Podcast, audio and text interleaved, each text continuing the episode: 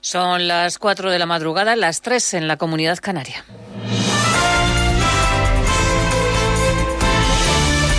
Noticias en Onda Cero. ¿Qué tal? Buenas noches. El presidente Pedro Sánchez ofrece al Partido Popular pactar los presupuestos sin líneas rojas. Ofrecimiento de Sánchez en Pontevedra con la intención de meter presión al partido de Pablo Casado para que se sume a los presupuestos y para gestionar el uso de los 140.000 millones de los fondos europeos. Sánchez también mandaba un mensaje a la presidenta de Madrid. La mejor vacuna contra el virus es la unidad. Redacción en Galicia, Lara Vivero. El presidente del Gobierno ha sido claro, sin salud no hay economía. Es cierto que dependemos de la evolución de la pandemia, de modo que nuestro primer objetivo, y eso es lo que me gustaría también compartir con todos ustedes, es que tenemos que atajar la pandemia radicalmente, contundentemente, para que la recuperación económica pueda desplegar todo su potencial que lo tiene en nuestro país. Nunca ha habido una disyuntiva entre economía y salud. Si no hay salud, no hay economía. Creo que esta es una de las grandes lecciones que tenemos que sacar de la crisis. Desde Galicia, Pedro Sánchez ha puesto fecha a la próxima conferencia de presidentes autonómicos, el 26 de octubre, una reunión que contará por primera vez con la presidenta de la Comisión Europea y también estará el presidente de la Federación Española de Municipios y Provincias, de la FEMP. Una de las claves de esa conferencia pasará por la gestión de los fondos europeos para la reconstrucción. Dice Sánchez que a falta de vacuna hay que apelar siempre a la unión para salir reforzados. La primera jornada con Madrid perimetrado y con la entrada en vigor de las restricciones ha transcurrido con normalidad, con menos tráfico en las carreteras, pero con más gente en las calles. Agentes de policía y Guardia Civil han informado a los ciudadanos, pero sin imponer sanciones. El consejero de Hacienda, Javier Laschetti, confirmaba que no se han registrado incidentes. Con respecto a a las primeras horas del, cierre impuesto por la, las decisiones del, Ministerio de, Sanidad, la información que yo tengo es de normalidad, eh, sin ninguna incidencia destacable. Es decir, los bares, restaurantes eh, dejaron de admitir clientes a las 10, a las 11 cerraron y, no, que yo sepa, no ha habido, eh, y he preguntado esta mañana a, tanto al, consejero de Sanidad como al de Justicia y e Interior, si, si ha habido algo destacable, nada. La Audiencia Nacional ha admitido a trámite el recurso presentado por el Gobierno madrileño contra las medidas restrictivas y Vox ha pedido al Tribunal Superior de Justicia que suspenda de inmediato la orden porque dice Rocío Monasterio que las medidas no son eficaces y no se puede esperar diez días hasta que se pronuncie la Audiencia Nacional. Eh, nosotros lo que creemos es que los madrileños no pueden ni esperar 10 días a las medidas cautelares ni esperar a que ella exponga en el Congreso de los Diputados sus razones, porque cada día que pasa en Madrid con las medidas de Sánchez son miles de comercios que se arruinan, son miles de trabajadores que, sean, que se quedan sin empleo, sin empleo, son miles de madrileños que no se pueden mover con libertad. Y nosotros estamos aquí para defender los derechos fundamentales y la libertad de todos los madrileños y eso nunca puede esperar. El recurso ante la Audiencia Nacional y la falta de acuerdo con el Ministerio de Sanidad ha agravado la crisis en el gobierno de la Comunidad de Madrid. Para el lunes, Isabel Díaz Ayuso prepara una reunión con empresarios de la que ha excluido al consejero de Economía, que es de Ciudadanos, a Manuel Jiménez. En la sexta noche, Albert Rivera pronostica que a pesar de las discrepancias en Madrid, hay gobierno para rato. Pues yo creo que hasta que acabe la legislatura. Es decir, me parece que más allá de las turbulencias de un gobierno, más allá del COVID, la pandemia, que provoca también turbulencias en todos los gobiernos, eh, yo creo que igual que me guste más o menos el gobierno del gobierno nacional, me parece que las turbulencias de Sánchez y Garzón e Iglesias no van a acabar con el gobierno, sino que habrá gobierno para rato. Yo creo que en Madrid también habrá gobierno. Otra cosa es eh, que el Partido Socialista supongo que intentará permanentemente en su papel de oposición plantear eh, moción de censura o crítica al gobierno. La jornada de liga arranca este mediodía con el encuentro entre Osasuna y el Celta. A las 2 de la tarde se juega el Alavés Athletic de Bilbao. Más tarde a las 4 el Levante Real Madrid. También se juega el Cádiz Granada y la jornada se completa con el Barça Sevilla. Los azulgranas reciben al Sevilla después del contundente triunfo en Balaídos y el entrenador Kuman dice que se nota el cambio en el equipo, que hay ilusión. Yo hago mi trabajo como entrenador con mi staff y es, es intensidad, buscar intensidad en los entrenos. Por, y además yo creo que hemos mejorado en aspecto físico y se nota, se nota el cambio, se nota el cambio en el ambiente. Bueno, el ambiente siempre es bueno si ganas, es normal. Más noticias en Onda Cero cuando sean las 5 de la mañana, las 4 en la Comunidad Canaria y toda la información actualizada en ondacero.es. Síguenos por internet en ondacero.es.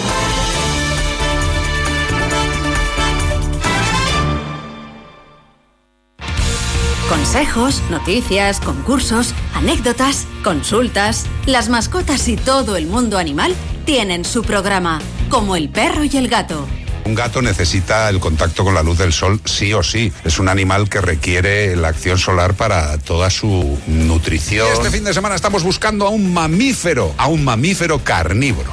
Tienen la apariencia de un lobo, pero no lo son. ¿Hay nuevas especies escritas en 2020? Sí, sí, sí, sí, sí. Es muy importante seguir descubriendo especies y, lo más importante, seguir cuidándolas. Como el perro y el gato, con Carlos Rodríguez. Sábados a las 3 y domingos a las 2 y media de la tarde.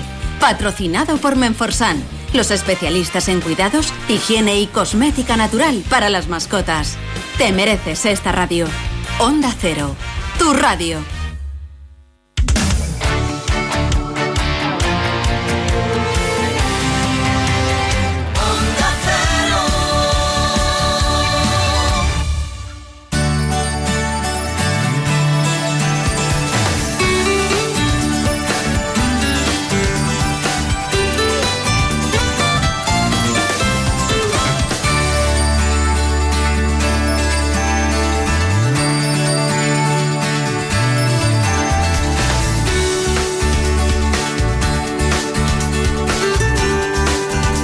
Buenas manos.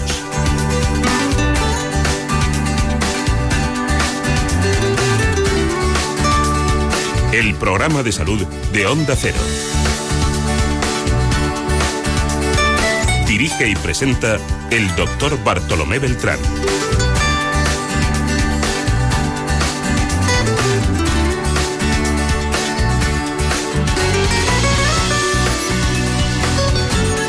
Hola, muy buenos días. Me alegro mucho de saludarles. Días especiales y siempre los mismos trastornos, aquellos que afectan a gran población, que siempre nos desbrozan aquí en este espacio los mejores especialistas. Vamos a hablar ahora de trastorno bipolar. Lo haremos con un psiquiatra del Hospital Ramón y Cajal de Madrid, el doctor José Manuel Montes. En el estudio en la producción, Marta López Llorente. Como siempre, nuestro técnico, hoy, David Fernández.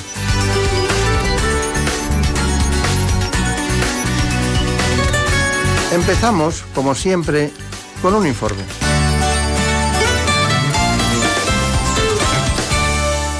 El trastorno bipolar, antiguamente llamado psicosis maníaco-depresiva, es una enfermedad mental caracterizada por una alteración del estado de ánimo, con alternancia o combinación de los episodios maníacos, en los que la persona se siente eufórica, y depresivos, en los que reina la apatía y una profunda tristeza. España, con cerca de un millón de personas afectadas, es líder en número de pacientes, aunque solo están diagnosticadas 300.000. Otras veces se confunde con esquizofrenia, trastornos de la personalidad y de la conducta o con problemas relacionados con drogas o alcohol. Esta dolencia afecta por igual a hombres y a mujeres y suele aparecer en el inicio de la edad adulta, entre los 20 y los 30 años. Pero con el diagnóstico y los tratamientos adecuados se puede llevar una vida normal. Lograr una detección correcta y precoz y luchar contra la estigmatización son los principales retos a los que se enfrentan tanto los profesionales como los afectados de trastorno bipolar. Vamos a, ver si desbrozamos lo que es el trastorno bipolar, que se ha convertido en una expresión muy frecuente. Antes decían, tiene reuma, ¿no? Y nosotros hablamos de reumatismos porque son muchos.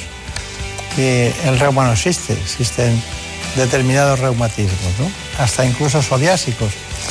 Y este es bipolar, o esta es bipolar, es una expresión muy negativa que estamos acostumbrados a hacerla, pero no sabemos lo que hay detrás. Detrás hay personas que tienen un trastorno bipolar y otras que no lo tienen, simplemente que son interpretadas por los demás de esa forma.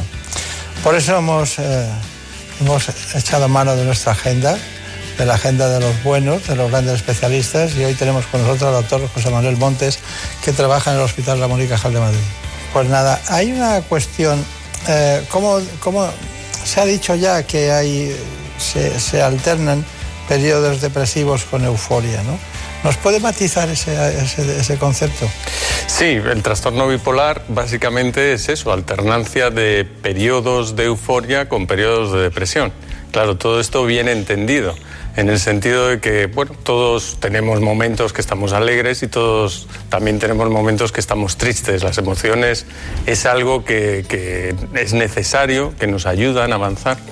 Pero el problema es cuando se rompe este equilibrio y las emociones se disparan. Como tú bien sabes, todo en el organismo está bajo control, regulado, la temperatura, la glucosa se mantienen dentro de unos márgenes.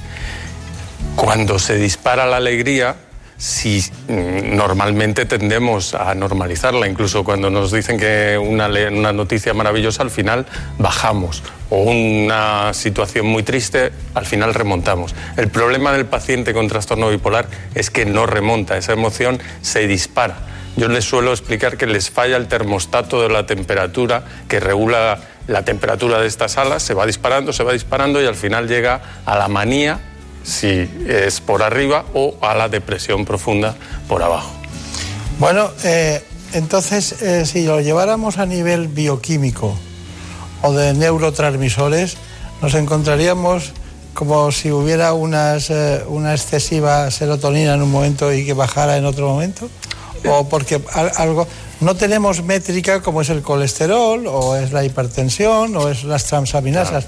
¿Hay alguna métrica de esto? Claro, ese es el problema, que todavía el cerebro es un organismo muy complejo que no lo conocemos. Cada vez conocemos más, conocemos algo de los neurotransmisores, pero sería una explicación muy sencilla y, superficial. Es algo mucho más profundo que afecta a estructuras de las emociones, a muchos eh, de los componentes de las estructuras del cerebro y no podríamos establecerlo así.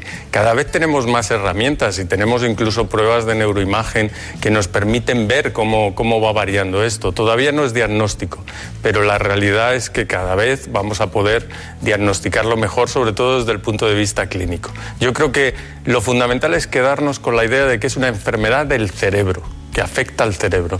Y eso es un paso muy importante porque hay personas que todavía no saben lo que es una enfermedad mental, piensan que es algo que está en la, en la entelequia de algún lugar de su esencia, ¿no?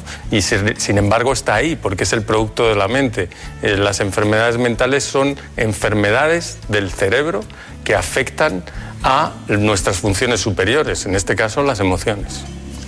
Ahora hablaremos de eso porque vamos, me parece que usted y yo vamos a discutir hoy positivamente. ¿no? Eh, me imagino que para llegar a un diagnóstico usted ha rechazado las, las, sustancias, ha rechazado los neurotransmisores, no tenemos esos parámetros, pero usted cómo llega a la conclusión de que alguien tiene un trastorno bipolar y no es un depresivo o no es un, un eufórico patológico. Mm, claro, ese es el problema que tenemos en psiquiatría, que no tenemos una prueba definitiva como en el resto de las especialidades, una analítica, una prueba genética que la hemos buscado porque es un trastorno eh, genético. Pero mm, lo que tenemos es la entrevista clínica en la cual los psiquiatras estamos cada vez mejor entrenados, porque cada vez lo diagnosticamos mejor, afortunadamente. Hace unos años se tardaba en diagnosticar el trastorno bipolar una media de 10 años, ahora lo hemos reducido a la mitad. Eso significa que estamos bien entrenados y que somos capaces de, realizando una entrevista clínica adecuada, el poder diagnosticar al paciente, a pesar de no tener las herramientas todavía en nuestra mano. Claro. Pero ha habido expertos y algunos textos que indican que hay un trastorno bipolar tipo 1 y otro tipo 2. ¿Qué quiere decir eso? Sí, se ha comentado que se diagnosticaba mal en muchas ocasiones, que se confundía con otras patologías. El tipo 2, sobre todo, con el que más se confunde es con la depresión. La depresión normal, la que llama las personas, eh, tengo una depresión y me ponen unos antidepresivos. Cuando es recurrente, eh, es muy frecuente que pertenezca a lo que llamamos el espectro bipolar, al tipo 2, que sería la presencia sobre todo de depresiones y algún periodo de euforia que no alcanza un nivel muy alto. Es una, lo que llamamos la hipomanía. La hipomanía es un periodo de mayor funcionamiento, incluso a veces de mayor eh, capacidad para relacionarte, de un periodo donde duermes menos, trabajas más. Y este sería el tipo 2, frente al tipo 1, donde ese episodio de euforia ya mm, se sale de la realidad y normalmente lleva a la necesidad de ingreso porque el sujeto está fuera de control. ¿Por qué acuden a la consulta si es que acuden? Porque hay muchos que no acuden. claro. ¿Por, qué acuden a la consulta? Sobre todo por depresión. Claro. La sintomatología depresiva, por otra parte, es la más frecuente. Tienen más, en general, más periodos de depresión y son más difíciles de tratar. Es más complicado. No es igual una depresión llamada unipolar que la depresión bipolar es mucho más difícil porque también los antidepresivos lo único que van a hacer a veces es inducirles el viraje hacia el otro polo y vuelta a empezar, ¿no? Con lo cual... Claro. Mm. Luego hablaremos de los maníacos, en qué, en qué mundo están y en qué consisten las, ese tipo de manías, ¿no? Pero hemos estado eh, con la Asociación Bipolar de Madrid, hemos visto un taller cómo funciona, allí ha estado Elena Fernández Puyol, pero luego iremos con las preguntas que tiene eh, Marina Turiac a ver si nos da luz y sobre todo aquellas personas que están inquietas con este tema. Vamos con el taller concretamente de la Asociación Bipolar de Madrid. La Asociación Bipolar de Madrid se fundó hace casi 25 años y es una de las que reúne en España a más personas con este trastorno. En ella se celebran a diario varios talleres y actividades. Los objetivos de las actividades que realizamos en la Asociación Bipolar de Madrid es que ellos vuelvan a su rutina habitual, eh, que tengan relaciones sociales porque muchos las han perdido, se generen una agenda para estructurarse una serie de cubrir ese tiempo que tienen. en muchas ocasiones eh, algunos han pedido la incapacidad porque no pueden trabajar y con estas actividades se cubren. Y aparte también de tener un sentimiento de pertenencia y una casa donde sentirse escuchados y comprendidos. Uno de estos talleres es el de radio. Lo imparte semanalmente un afectado experto en el medio. Estéis aquí en Radio Péndulo, la radio de la Asociación Bipolar de Madrid. Aquí tenemos a Alejandra, a Carmen y a Javier y hoy vamos a preguntar qué tal habéis tenido la semana. Este taller de radio eh, está concebido para dar visibilidad a la enfermedad y, para, eh, y que sea un punto de encuentro de todos los afectados. Perder el miedo a hablar en público, aprender a expresarse y sentirse comprendidos son algunos de los objetivos. El venir a la asociación y a talleres como este me aporta el poder expresar mis sentimientos y estar con personas que tienen la misma enfermedad que yo. Pues la asociación me aporta poder hablar con gente que tenga un problema parecido al mío, no somos todos iguales, pero sí que nos hemos enfrentado a cosas parecidas y es el sentirte que no vas a ser juzgado y que hay gente que te entiende porque ha estado en tu misma situación y es lo que más me aporta la asociación y el venir aquí. La radio se convierte en una terapia para dar voz a los afectados de trastorno bipolar. Bueno, ya hemos visto estos talleres, cómo funcionan. Eh, Marina Turia, ¿cuáles son las preguntas que eh, crees que le pueden interesar a los espectadores? A mí me ha quedado la duda de si las mujeres somos más propensas a sufrir este trastorno por los cambios hormonales que soportamos o no tiene nada que ver. No, la, la, proporción es igual en varones que en mujeres, un poquito más en el tipo 2, pero despreciable. Lo que sí es cierto es lo que he comentado un poco al principio, que el cambio de emociones es algo normal hay que distinguirlo del trastorno bipolar. Eh, los cambios hormonales generan cambios en las emociones, premenstrualmente la mujer siempre se, se siente más vulnerable, un poquito más deprimida incluso, pero esos son cambios normales que no deberían afectar más allá de ese periodo, de esos días pero que, claro, en personas que están más afectadas o que tienen una vulnerabilidad, porque es una eh, vulnerabilidad genética, pues todo eso puede llevar a más, a más y favorecer. De hecho, hay algunos pacientes que pueden debutar por alteraciones hormonales muy claras. Eh, pues, por ejemplo, después del parto, donde se produce la tormenta más importante de cambios hormonales, típicamente es el punto de, inicio en muchas mujeres. Claro, que además eh, se puede confundir con la típica depresión postparto. ¿no? Bueno, más preguntas. ¿Y un cambio de estación le puede afectar a un paciente con trastorno bipolar? Los cambios de estación les afectan mucho. Nos afectan a todos, de hecho, y afectan a muchas enfermedades, ¿no? Por ejemplo, las alergias, ¿no? Estamos regulados por cambios cíclicos y el hecho de que haya un cambio tan, tan claro en la primavera, el otoño, cambios de luz, etcétera, que sabemos que influyen en el estado emocional, pues en personas que tienen una mayor vulnerabilidad, pues más aún. Y por último, los, los familiares, ¿cómo viven esta enfermedad? Mm. Pues buena pregunta, porque desde luego es complicado.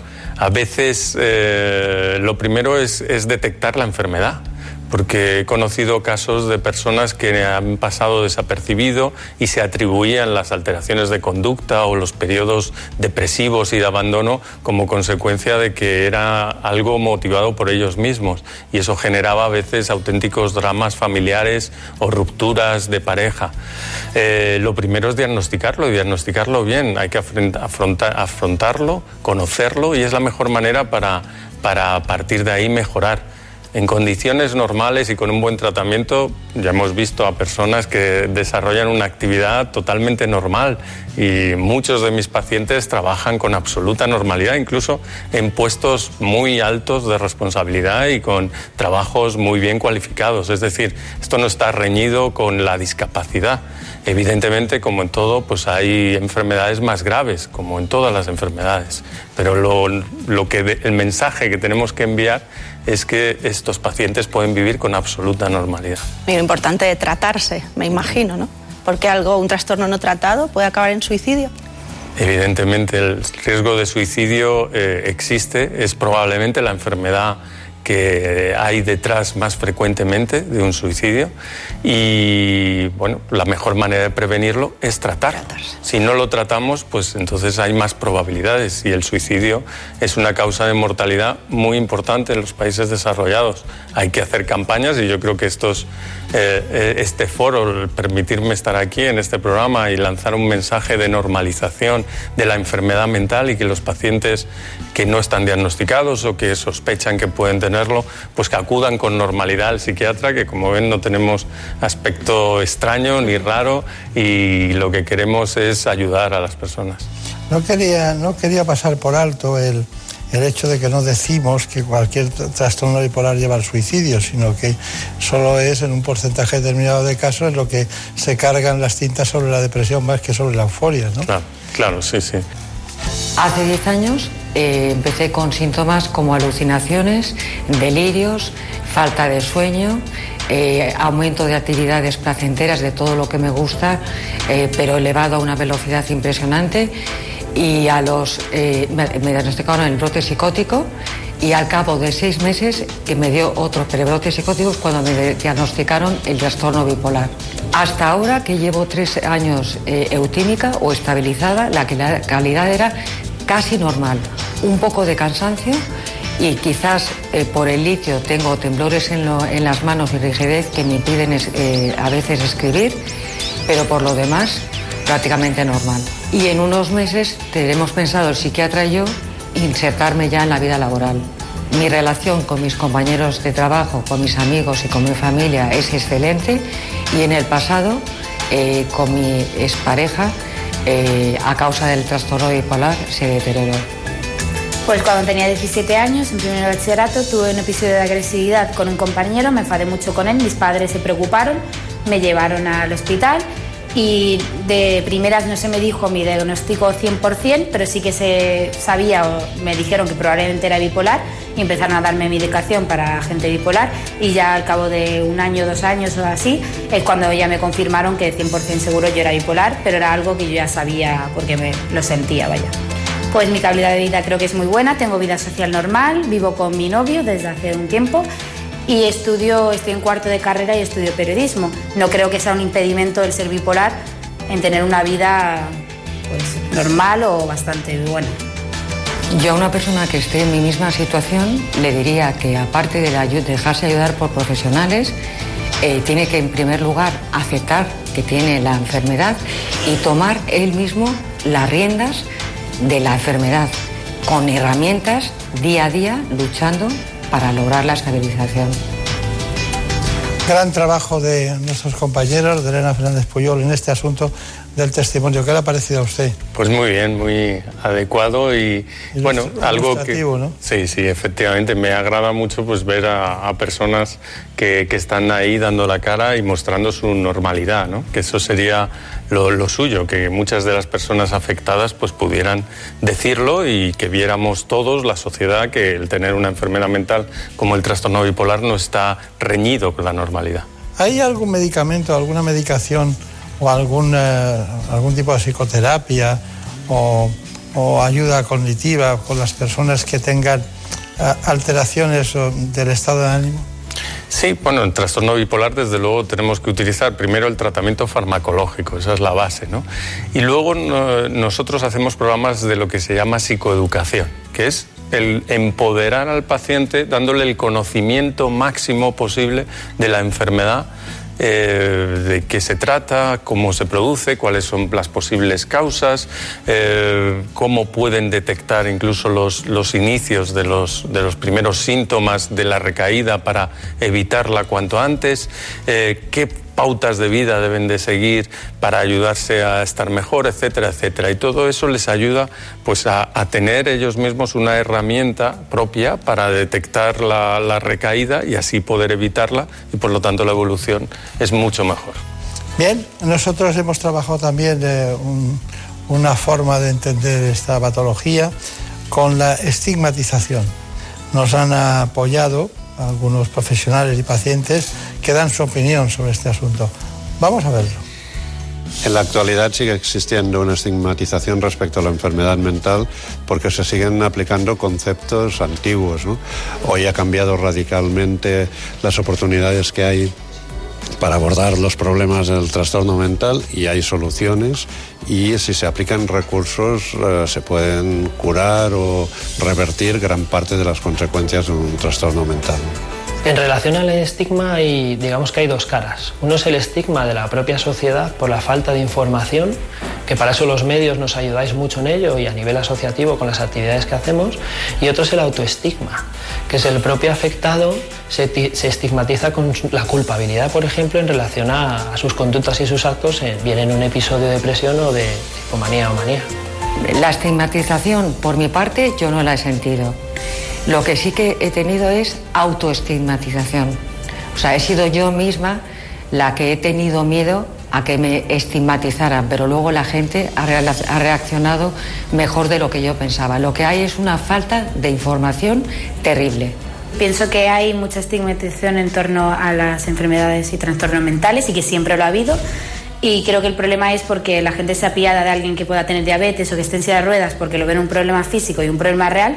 Y creo que la gente no le da validez a los problemas mentales y se creen que es algo que tú eliges cuando ese no es el caso. Está bien.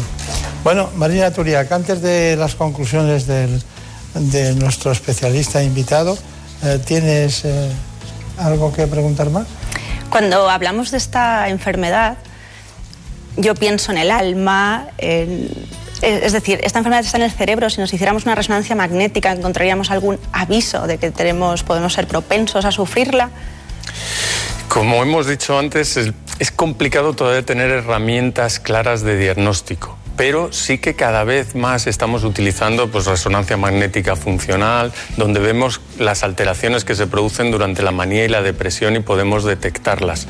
Por lo tanto, eh, es una señal evidente de que es una enfermedad que afecta al cerebro, sin duda, no afecta a otras cosas, no es culpa del paciente, se pueden alterar las neuronas que rigen las emociones, igual que las neuronas que rigen la conducta de la, mover la mano, como en el Parkinson, que te genera temblor y el enfermo no es ni peor ni mejor porque tenga unas neuronas de un lado o de otro.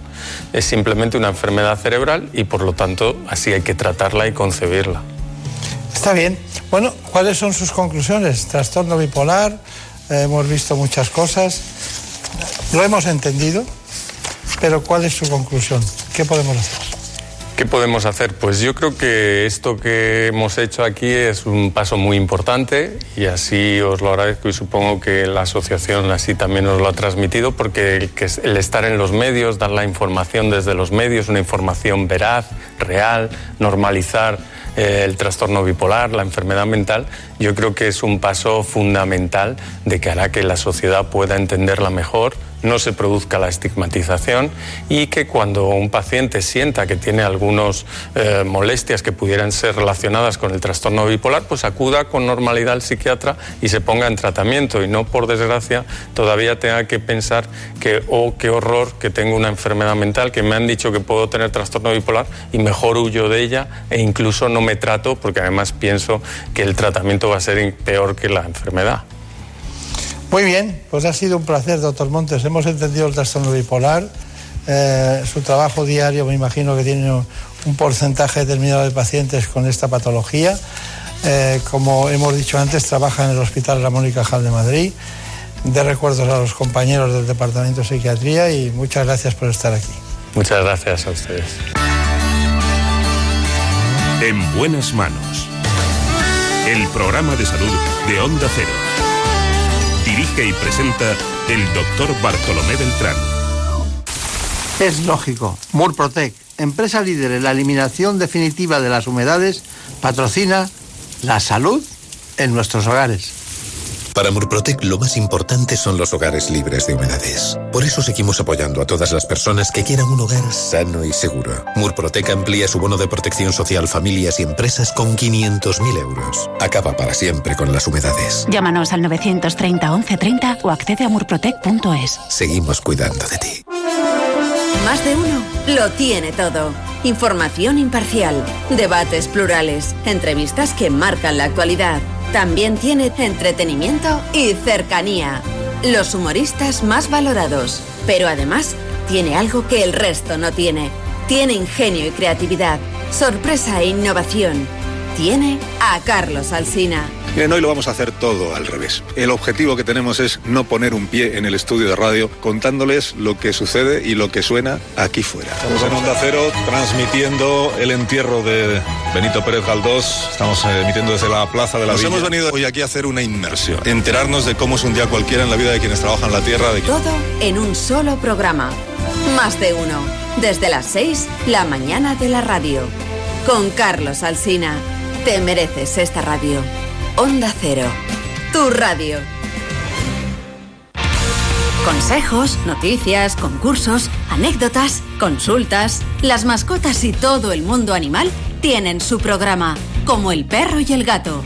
Un gato necesita el contacto con la luz del sol sí o sí. Es un animal que requiere la acción solar para toda su nutrición. Este fin de semana estamos buscando a un mamífero, a un mamífero carnívoro. Tienen la apariencia de un lobo, pero no lo son. ¿Hay nuevas especies escritas en 2020? Sí, sí, sí, sí, sí. Es muy importante seguir descubriendo especies y, lo más importante, seguir cuidándolas. Como el perro y el gato, con Carlos Rodríguez. Sábados a las 3 y domingos a las 2 y media de la tarde. Patrocinado por Menforsan, los especialistas en cuidados, higiene y cosmética natural para las mascotas. Te mereces esta radio. Onda Cero, tu radio. Tenemos las voces más respetadas en todos los campos, premiadas por su labor informativa, por su trayectoria profesional, por su capacidad para comunicar y conectar con los oyentes. Somos una radio plural, creíble, imparcial y cercana. Gracias por elegir Onda Cero. Te mereces esta radio. Onda Cero, tu radio.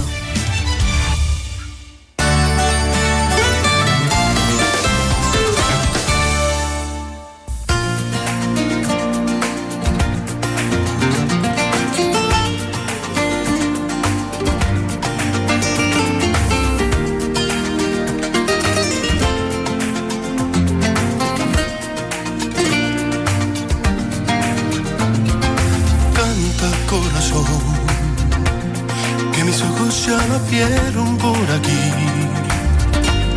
Que he soñado con su risa, que he pasado por su En casa. efecto, vamos ahora con el corazón. Feliz Vamos a hablar de la enfermedad cardiovascular. corazón, que el amor de mis amores Lo hacemos con el doctor Borja Ibáñez. que he guardado en cada carta, que escribí con las palabras que sembraste en cada Porque en nuestro país se diagnostican cada año unos 120.000 infartos. Con el tiempo te pensaba aferrada a mis manos. El doctor Ibáñez es cardiólogo del CENIC. tu ausencia en los años y con el tiempo yo sabía que algún día morirías por volver. Te lo dije cantando ahí, te lo dije de frente que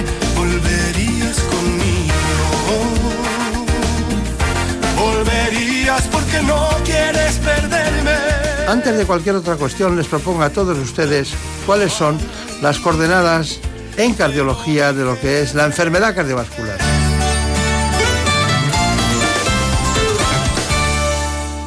Los síndromes coronarios agudos, como los ataques al corazón y la angina inestable, suponen casi la mitad de las muertes por causas cardiovasculares en todo el mundo.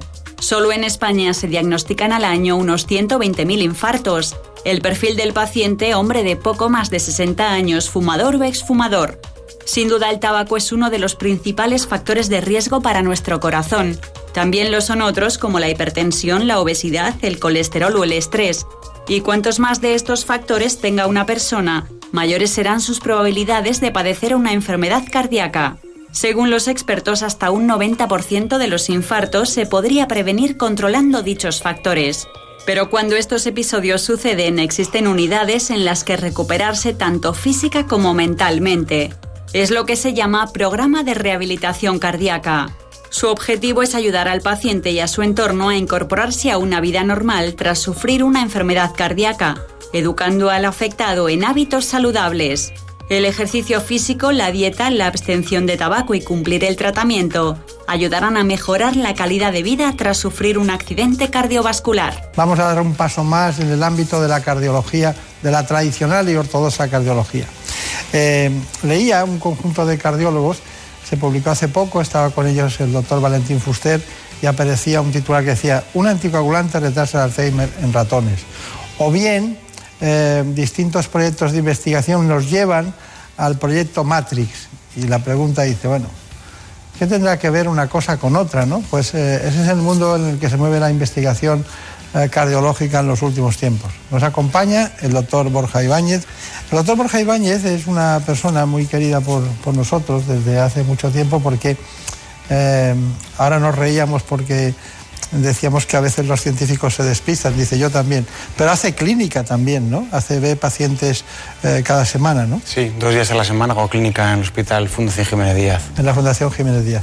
¿Cuántos cardiólogos son ustedes en el departamento suyo? En nuestro departamento somos 28 cardiólogos. 28 cardiólogos. Y, y luego hay un grupo, a ver si vamos bien, ¿no? Hay un grupo de cardiólogos jóvenes en España, no sé cuántos serán, pero que, trabajaron ustedes en el Mont Sinaí, en el Hospital Mont Sinaí, eh, prácticamente en, el centro de Nueva York, ¿no? donde está Central Park. ¿no? e incluso me, hizo mucha gracia una vez que vi, eh, fui al departamento de cardiología a ver al doctor Valentín Fuster y al experto en cateterismo, al, especialista indio, ¿cómo se llama? El Samir Sharma. Samir Sharma, bueno, que es un, que es un genio.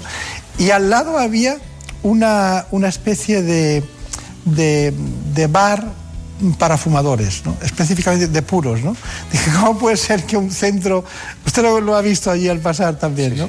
Bueno, conclusión de todo esto. ¿Y, ¿A qué viene esta noticia de un anticoagulante retrasa la Alzheimer en ratones? Bueno, llevamos mucho tiempo trabajando un grupo muy grande que lidera el doctor Valentín Fuster y que también trabaja Marta Cortés Cantelli, que es una investigadora básica, en cuál es la asociación entre la enfermedad vascular, aterosclerosis y el desarrollo de Alzheimer y hemos visto que uno de los factores que precipitan el desarrollo del deterioro cognitivo y de Alzheimer es el depósito de pequeños microtrombos que van reduciendo la perfusión en el cerebro y hace que aparezca eh, la patología clínica del Alzheimer. También hemos visto que reduciendo estos coágulos, en este caso con un anticoagulante oral, pues se puede retrasar el desarrollo del Alzheimer, en este caso en modelos animales como el, del ratón. Claro.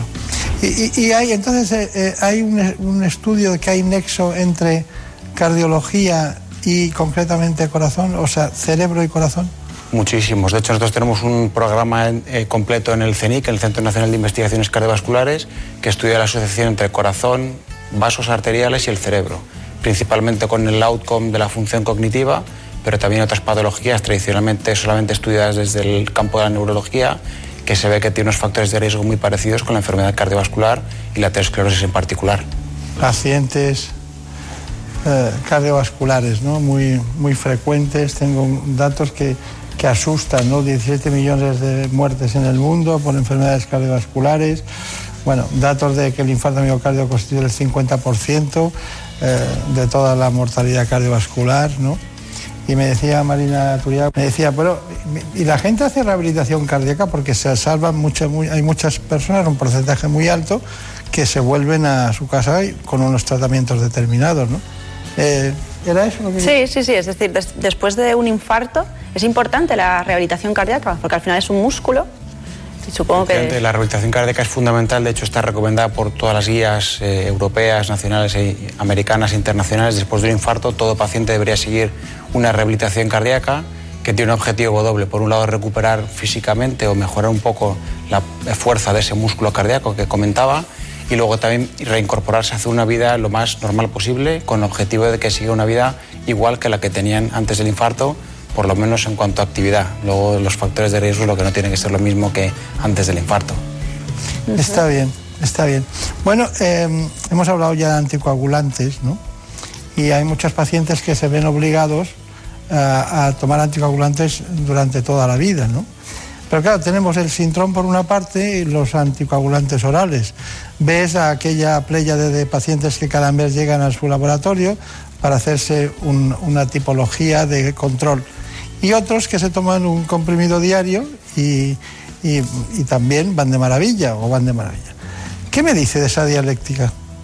Esto es eh, cada vez es más conocido por el público en general, que clásicamente se ha tratado a los pacientes con el sintrón, que es muy eficaz, lo que pasa es que tiene que tener unos controles mucho más cercanos y es un poco complejo de seguir a veces, y se han desarrollado recientemente otros anticoagulantes que se llaman de acción directa y que únicamente sin necesidad de hacer controles, tomando una pastilla diaria, se tiene un efecto similar. Lo que pasa es que es muy importante tener claro que no todos los pacientes que tienen indicación de recibir una anticoagulación pueden recibir estos nuevos anticoagulantes y habrá algunos pacientes en los cuales todavía hoy es mejor seguir una anticoagulación con sintrón que con estos anticoagulantes nuevos orales. Dígame, ¿estos anticoagulantes tienen, eh, pueden alterarse su eficacia según la, dieta o según distintos... ¿Es, ¿Es, mejor o peor? Me refiero a los de nueva generación principalmente afectan sobre todo más al sintrón que los de nueva generación. Los del sintrón, como dependen de la vitamina K y de la vitamina K dependen mucho de la dieta que sigamos, eh, verduras, etcétera, pueden alterar la eh, vitamina K, el metabolismo del anticoagulante y por lo tanto los niveles de anticoagulación variar mucho.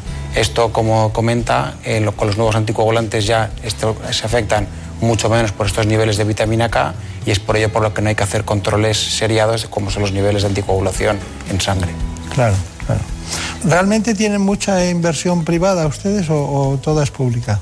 Nosotros tenemos la suerte de tener dos tipos de financiación, tanto pública del Ministerio de Carlos III y el Ministerio de Ciencia, Innovación y Universidades, pero también tenemos la suerte de tener una financiación privada, que es a través de la Fundación Procenic, que está compuesta por 13 grandes compañías que no tienen ningún conflicto de interés, simplemente lo hacen por contribuir a la ciencia y que nos ayudan también mucho a llevar a cabo nuestra misión. Claro, claro. Antes de meternos en el proyecto Matrix, ¿no? Marina Turias quería saber algo. Yo le tengo que preguntar por el colesterol. Tenemos el hereditario y después tenemos el que en cualquier análisis de sangre no sabemos interpretar, porque está el bueno, el malo. ¿Nos podría aclarar un poco en qué consiste el bueno, el malo y en qué niveles es una alerta, una alarma? Nosotros lo que podemos ver en una analítica son las lipoproteínas, es decir, los transportadores de este colesterol. El colesterol eh, no es ni bueno ni malo, el colesterol simplemente va de un sitio a otro y hace una función. Hay una lipoproteína que se llama el LDL, que lo que hace es coger el colesterol y ponerlo en las arterias. El depósito de colesterol en las arterias acaba provocando infartos, accidentes cerebrovasculares. Por eso el LDL colesterol es que consideramos el colesterol malo.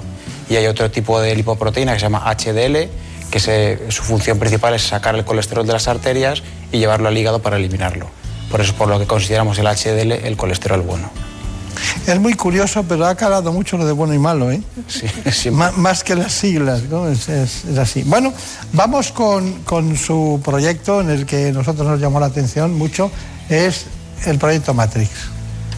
Matrix es un proyecto de investigación muy ambicioso que trata de responder los tres retos de la cardiooncología, que son entender mejor los mecanismos por los cuales eh, ciertos fármacos anticancerígenos producen eh, daño en el corazón que repercute a largo plazo en el paciente. Tratar de hacer un diagnóstico precoz para detectar ese daño mucho antes de que suceda para poder atacarlo como es debido. Y por último, pues diseñar nuevas terapias, nuevas estrategias terapéuticas para mitigar el daño. Cada año eh, son diagnosticados con cánceres 4 millones de, pacientes. un millón de ellos van a sufrir problemas de, toxicidad en el corazón a largo plazo. Afortunadamente los tratamientos son cada vez mejores y, muchos de los pacientes sobreviven a, estos tumores, pero pueden eh, desarrollar eh, problemas de corazón a largo plazo y esto es lo que se conoce como cardiotoxicidad. Es muy importante ser capaces de detectar a qué pacientes eh, pueden sufrir cardiotoxicidad o no. ¿Por qué? Porque de esta manera podremos ajustar las dosis o rediseñar la estrategia terapéutica para ser capaces de eliminar por un lado el tumor y por el otro lado proteger el corazón para que finalmente pues, no tenga unas consecuencias fatales en el paciente. Qué curioso, ¿no? Toxicidad cardíaca asociada a los tratamientos del cáncer. Eh, mire, eh, em, una de las cosas más terribles que podrían ocurrir es que nos dieran algún día la noticia de que un tratamiento contra el cáncer muy bueno pudiera perjudicar nuestro corazón. ¿Esa noticia no la vamos a dar o podemos estar pensando en ella? Esa noticia lamentablemente se da con bastante frecuencia. Es por ello que el proyecto Matrix pretende estudiar qué pacientes van a desarrollarlo, identificarlo de forma precoz y cuando ocurra de forma eh, inevitable, pues poder tener tratamientos para que esto no vaya a acabar en una insuficiencia cardíaca y que un problema agudo como era el cáncer se acabe convirtiendo en un problema crónico como puede ser la cardiotoxicidad. Eh, nosotros, eh, nosotros sabemos que un porcentaje mm, de pacientes bastante altos, bastante alto, con tratamiento de cáncer, acaba, mm, acaba, puede acabar muriendo de de, angio, de angiogénesis o de problemas de distinto tipo. ¿no? Mm, esa relación es poco conocida por la población. Es muy poco conocida, eh, múltiples efectos cardiovasculares, no solamente en el corazón, sino también en las arterias, como dice, pueden ser problemas de angiogénesis que están asociados a la exposición a estos fármacos que son muy eficaces para tratar el cáncer, pero que tienen algunos efectos secundarios que es muy importante conocer diagnosticar de forma precoz y poder tratar. Eh, yo, en realidad me estaba refiriendo en, último término a la trombosis, ¿no? A las trombosis. Em, ¿De qué porcentaje estamos hablando de tratamientos con cáncer, tratamientos oncológicos de distinto tipo y posibilidad de trombosis? En el caso particular de la trombosis depende del tipo de cáncer y depende también del tipo de tratamiento, pero podríamos decir que hasta a lo mejor un 5% de los pacientes pueden acabar teniendo un problema trombótico, una coagulación venosa o una embolia de pulmón. Es, eh, la asociación principal de la trombosis es sobre todo con el propio desarrollo del cáncer. Los tratamientos contra el cáncer, aunque también pueden provocar trombosis, pero es menos frecuente que el propio cáncer sea el que desarrolla un trombo. De hecho, en muchas ocasiones el diagnóstico primero es un paciente que viene con una trombosis venosa o una embolia de pulmón y que posteriormente se ve que la causa subyacente era el desarrollo de un cáncer o de un tumor de diferente localización. Este programa no está hecho para asustar a nadie, pero para, para trasladar el conocimiento que tienen ustedes en ese sentido. Pero también hay tratamientos para evitar que esas trombosis ocurran.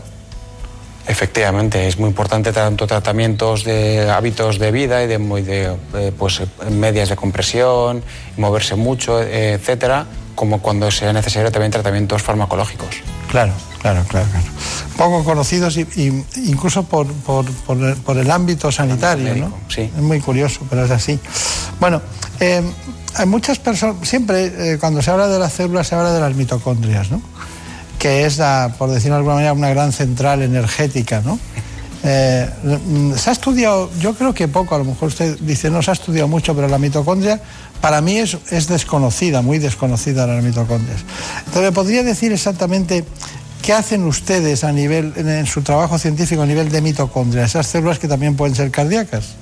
El proyecto Matrix que estamos hablando está centrado, de hecho el acrónimo viene de mitocondria, desarrollo de nuevos tratamientos centrados en la mitocondria para evitar esta cardiotoxicidad y de hecho la mitocondria en el corazón es un orgánulo que es absolutamente imprescindible. En todas las células lo es, pero en el corazón sí cabe más, porque las células del corazón están latiendo continuamente, no descansan y tienen una necesidad de eh, producción energética altísima. Cualquier daño en estos orgánulos, que son los que producen la energía para que pueda funcionar el corazón, en un órgano que está en constante movimiento, pues el daño puede ser eh, muchas veces irreversible. Entonces, por ello que nosotros estamos centrados en estos orgánulos, porque también sabemos que el tratamiento eh, contra el cáncer más frecuentemente utilizado y probablemente el más eficaz, que son las antraciclinas, el efecto tóxico que pueden provocar hasta en un 25% de los pacientes es porque llegan al corazón y se unen de forma irreversible a esta mitocondria, provocando que tenga una disfunción y eventualmente esto acabe provocando esta insuficiencia cardíaca o esta cardiotoxicidad. Bueno, pues eh, respecto a las mitocondrias, hemos estado con un compañero suyo, el doctor concretamente Carlos Galán, que nos cuenta sobre el proyecto Matrix esto. La mitocondria es una organela que se encarga de dar energía a la, célula. En el caso del, del cardiomiocito, que son las células del corazón, estas mitocondrias representan hasta el 70% de todo el volumen del cardiomiocito, debido a que el corazón es un órgano que está contrayéndose continuamente, por lo tanto la demanda energética de que tiene es muy alta. Nosotros hemos visto que este marcador precoz por resonancia magnética está asociado a que las mitocondrias eh, disminuyen su número y se encuentran muy dañadas, como podéis ver en esta imagen comparado con esta de aquí, que sería un, un animal sano. En este eh, en este contexto, el trasplante de mitocondrias, que sería coger las mitocondrias de un paciente eh, al que se les han aislado, mitocondrias sanas, antes de recibir la quimioterapia, guardarlas y poder volvérselas a inyectar cuando estos marcadores tempranos están empezando a elevarse o incluso cuando el paciente ya tiene disfunción cardíaca o ha desarrollado la cardiotoxicidad. Entonces, consistiría en coger estas mitocondrias, eh, aislarlas e introducirlas por la coronaria, que es la arteria que irriga el corazón. El autotrasplante de mitocondrias eh, habitualmente se realiza desde otro tejido, se puede hacer del propio corazón, pero esto a nivel del paciente no es posible. Entonces lo que se hace es que se eh, extraen células epiteliales de la piel, se hace un cultivo antes de que el paciente reciba la quimioterapia y ese cultivo se guarda. En el caso de que ese paciente llegue a desarrollar cardiotoxicidad, esos cultivos se pueden expandir y aislar eh, mitocondrias de esas propias células que hemos extraído en un principio al paciente y volvérselas a, inyectar, pero esta vez en el corazón, porque se ha visto que la población de mitocondrias, aunque cambia dependiendo del órgano, el trasplante se puede hacer entre diferentes órganos dentro del mismo paciente. Muy bien, doctor eh, Borja Ibáñez, vamos a traducir esto en la utilidad que puede tener para eh, los pacientes. Esto esto ahora mismo es un proyecto que fue merecedor de una de las becas más importantes que se dan en Europa, que es un proyecto, una beca ERC Consolidator, y que financia proyectos que están muy en la frontera, que ciertas partes pueden ser incluso hoy en día consideradas ciencia ficción. En el futuro, si este proyecto eh, funciona como nosotros pensamos, puede cambiar absolutamente la forma en la que los pacientes que reciben estos tratamientos sean abordados eh, tanto para la dosis de tratamiento contra el cáncer que pueden recibir, pensamos que podríamos llegar incluso a dosis mucho más altas, como incluso para eventualmente poder tratar a un paciente que desarrolla insuficiencia cardíaca. Nosotros imaginamos un escenario en el cual un paciente acaba de ser diagnosticado del cáncer, sabemos que va a tener que recibir antraciclinas con dosis altas que tienen un potencial efecto cardiotóxico muy alto y nosotros pretendemos, dentro de cinco años, que es cuando termina el proyecto, poder hacerle una pequeñita biopsia de piel al paciente, sacarle una muy pequeñita muestra, dejarla guardada y en el caso de que ese paciente desarrolle eh, toxicidad y tenga insuficiencia cardíaca, nosotros de esas células que ya habíamos sacado de la piel podemos expandirlas en un cultivo, sacar esas mitocondrias y podérselas poner en el corazón para que sustituyan las mitocondrias que están dañadas de forma irreversible con las antraciclinas. Es decir, esto puede revolucionar de forma radical el manejo de los pacientes eh, con cáncer que reciben este tipo de medicación. Claro. A, nosotros, al equipo, les recordaba esto, lo que se hace en la, en la preservación de óvulos, ¿no? De, en un momento determinado tenerlos por si acaso ocurre algo. Bueno, em, vamos a ver, cuando hay un infarto, hay de alguna manera inflamación, hay edema, y ustedes eh, han utilizado la resonancia magnética para, para ver cuáles son esas consecuencias. ¿Qué me dice usted de la resonancia magnética? ¿Dónde estamos? Porque cada vez va evolucionando más y se están cargando todas las técnicas de imagen porque ya se llega a, elementos funcionales que, que, son tan necesarios para ver si un órgano o algún aparato funciona o tiene alguna lesión determinada, ¿no? Antes estábamos hablando del proyecto Matrix, que ahora mismo podría ser ciencia ficción y en cinco años queremos que sea una realidad. Y otro proyecto paradigmático de algo parecido sería el uso de la resonancia magnética. Hace unos años parecía prácticamente imposible poder hacer un estudio prácticamente parecido al histológico, pero de forma no invasiva. Y hoy en día con la resonancia magnética somos capaces de ver la anatomía, es decir, la forma, la función, incluso la composición del tejido del corazón sin utilizar nada de radiación. Es decir, es prácticamente ciencia ficción hecha realidad. Nosotros la utilizamos mucho la resonancia magnética como una herramienta principal y también tenemos un programa de desarrollo tecnológico de resonancia magnética. Y de hecho tenemos ahora mismo una patente que hemos desarrollado de forma conjunta entre el CENIC y nuestro socio tecnológico, que en este caso es Philips, que tenemos físicos que trabajan dentro del CENIC, liderados por Javier Sánchez González, que es un investigador, y hemos conseguido... el pasar otra barrera que tenemos con el uso de la resonancia magnética. Hoy en día, para hacer una resonancia magnética un paciente de corazón, aproximadamente hay que estar 45 minutos o una hora, lo cual tiene limitaciones importantes, y con este nuevo desarrollo somos capaces de hacerlo en solamente 40 segundos. Es decir, estamos dando un paso más allá y creemos que con esto todo paciente eh, que tiene eventualmente problemas cardiológicos podría ser sometido a una resonancia magnética y podríamos ver eh, cómo está su corazón de una manera muy precisa. Claro. Ya tiene usted tiempo, ¿eh? porque ya varios proyectos ha dicho dentro de cinco años, o sea, menos mal que lo ha pillado joven, ¿no? Porque si no, no podría decir proyectos a cinco años. Marina tenía, Duriac tenía una pregunta, ¿no? Más, ¿no? Eh, ¿En qué casos es necesario un trasplante de corazón?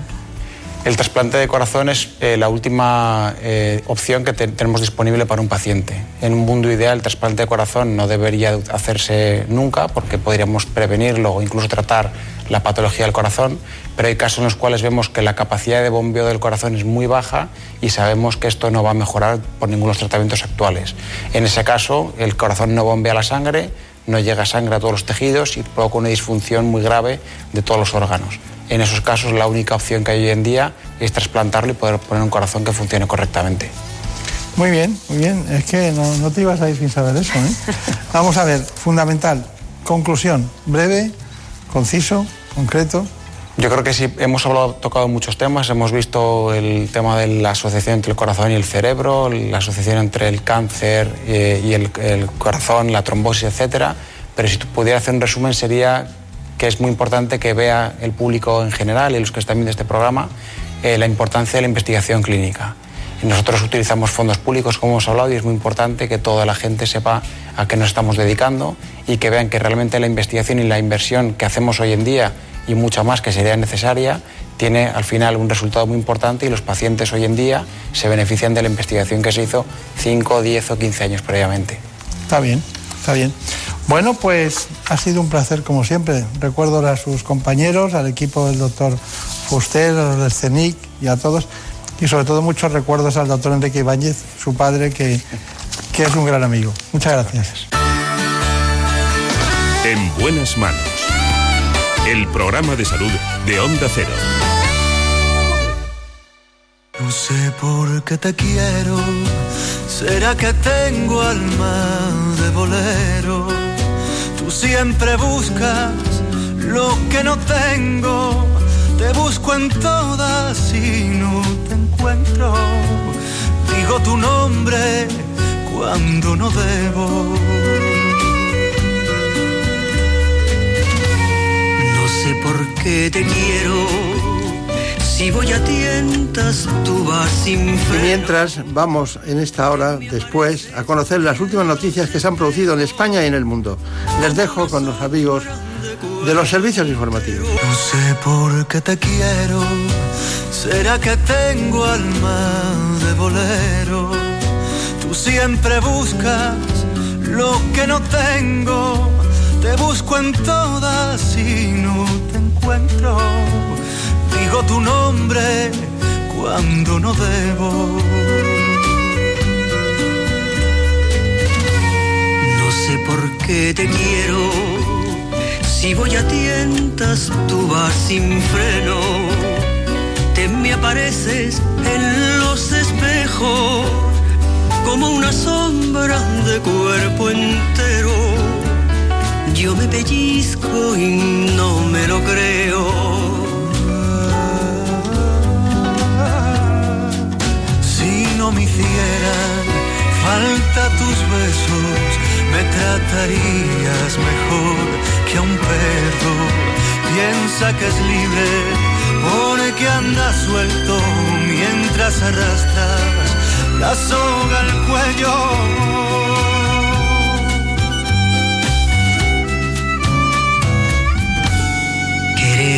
Como te quiero no va a caber en ningún bolero. Te me desbordas dentro del pecho, me robas tantas horas de sueño, me miento tanto que me lo creo.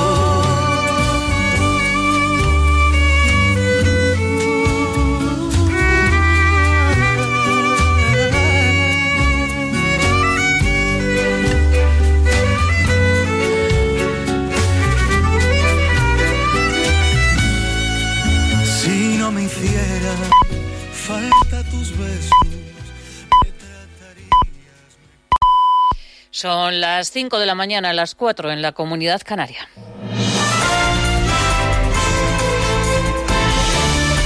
Noticias en Onda Cero. Buenos días. El presidente de Estados Unidos, Donald Trump, no está fuera de peligro. Los médicos que le atienden acaban de emitir un comunicado en el que se muestran cautelosos. Afirman que el mandatario no tiene fiebre, no ha necesitado oxígeno, ha hecho progresos y se encuentra bien, con un nivel de saturación del 96%. Este domingo al presidente se le va a suministrar una nueva dosis del antiviral Remdesivir. Con este comunicado se sale al paso de los rumores que apuntaban que el estado de salud era grave y que las próximas 48 horas iban a ser críticas. Está de un humor maravilloso y cuando estábamos haciendo nuestra visita, lo que nos dijo es que se sentía también que podría irme de aquí hoy mismo y eso fue un comentario muy positivo del presidente. Las medidas de confinamiento en Madrid apenas se han notado en el primer día de aplicación. No se han impuesto sanciones y la pelea ahora se centra en los tribunales. La Audiencia Nacional ha admitido a trámite el recurso de la Comunidad de Madrid y Vox ha pedido medidas cautelares al Tribunal Supremo, al Superior de Justicia de Madrid, eh, tribunal que tendrá que pronunciarse en dos días. Una guerra en los tribunales que a los ciudadanos les desconcierta. Yo soy madre y abuela y te puedo decir que lo vivo con mucha incertidumbre, con mucha pena y por otra parte, pues hombre, pues te inquieta y te produce mucha ansiedad y mucha tristeza. Soy de la zona sanitaria de Miguel Servet en Alcorcón y con las nuevas restricciones eh, ganamos, de hecho, porque los bares abren una hora más y podemos movernos por todo Alcorcón, que hasta ahora no podía cruzar la calle siendo Alcorcón y ahora sí. Sobre las medidas restrictivas en Madrid también han opinado los presidentes de Castilla-La Mancha y el de Andalucía. García Paje dice que si no se controla el virus habrá que endurecer las medidas y Moreno añade que le gustaría que se hubiera hecho con acuerdo. Si no se hace eso y no se corrige, la alternativa no crean que es ir a menos, es endurecerlas. Por tanto, yo, yo, creo que a todos nos conviene que vaya bien. A mí me hubiese gustado que lejos de una imposición hubiera sido una negociación y un diálogo. El confinamiento tiene un impacto económico elevado, sobre todo en el sector de la restauración, que calculan pérdidas de 700 millones a la semana y la pérdida de más de 15.000 empleos, tal y como ha reconocido en Onda Cero José Luis Izuel, que es el presidente de la Federación de Hostelería. Lo más doloroso es que nos van a arruinar sin ninguna duda, pero no van a evitar que siga habiendo los rebrotes, que siga habiendo los muertos que nos acompañan, eh, porque es, es, difícil entender que en un local, en un restaurante, se le prohíba ejercer su actividad, se le limite como se le está limitando, eh, sin ninguna. Entendemos que no conocemos, no es que no conocemos en qué se basan, eh, cuál es el criterio.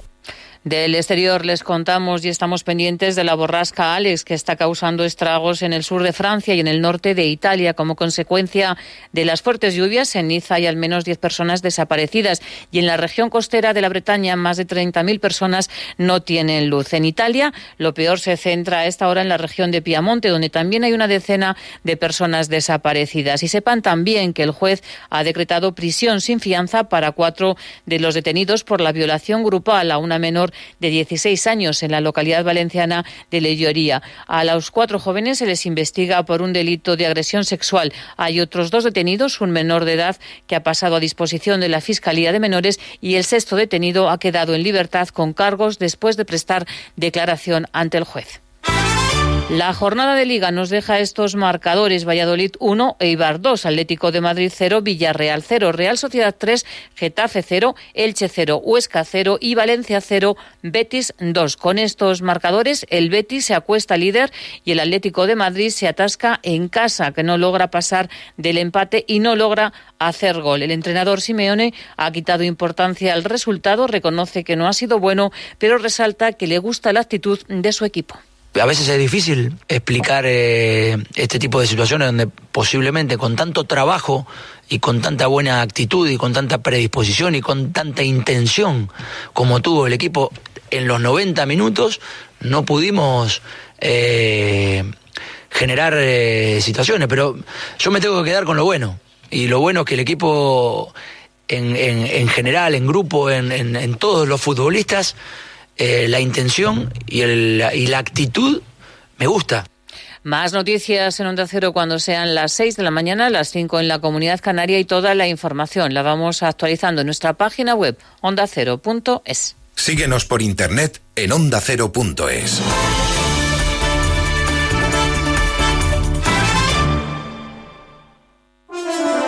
La actualidad no se detiene y sus protagonistas tienen mucho que contar en más de uno. Este lunes, a partir de las 9 de la mañana, Carlos Alsina entrevista a Juan Carlos Campo, ministro de Justicia. Las medidas legales contra el COVID o el papel del Poder Judicial, protagonista de los últimos acontecimientos políticos del país. Mucho que preguntar y mucho que responder. Las entrevistas de Alsina al pie de la información en más de uno. Este lunes, a las 9 de la mañana, el ministro de Justicia Juan Carlos Campo con Carlos Alsina. Te mereces esta radio. Onda Cero, tu radio.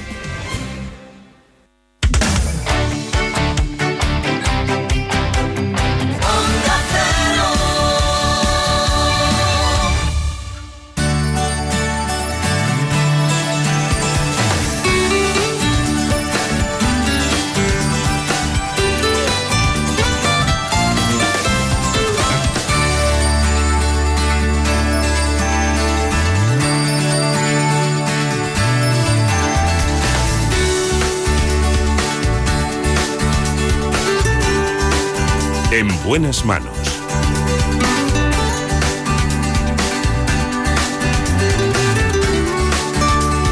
El programa de salud de Onda Cero. Dirige y presenta el doctor Bartolomé Beltrán.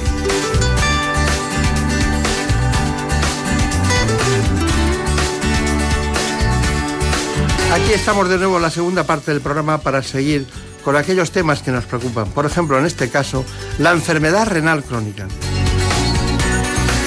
Lo hacemos con una extraordinaria nefróloga que trabaja en el Hospital Universitario Infanta Leonor de Madrid. Se trata de la doctora Patricia de Sequera.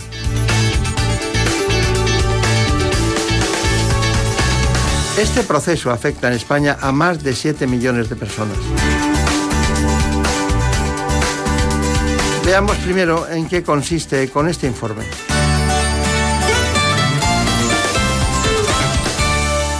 Los riñones son los órganos encargados de filtrar la sangre y extraer las sustancias tóxicas del organismo.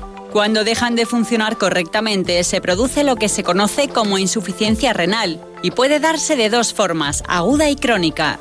En el caso de la aguda se desarrolla súbitamente, por ejemplo debido a una infección, inflamación, obstrucción de la vía urinaria o una intoxicación, entre otras. Por el contrario, en la crónica se produce una pérdida gradual de la función renal.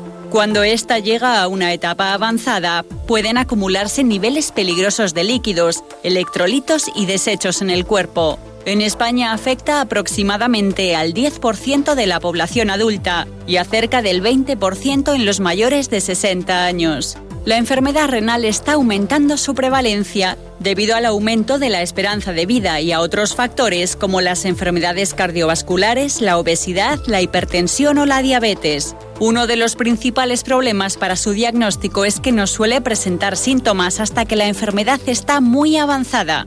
En cuanto al tratamiento, existen diferentes vías para abordar la enfermedad.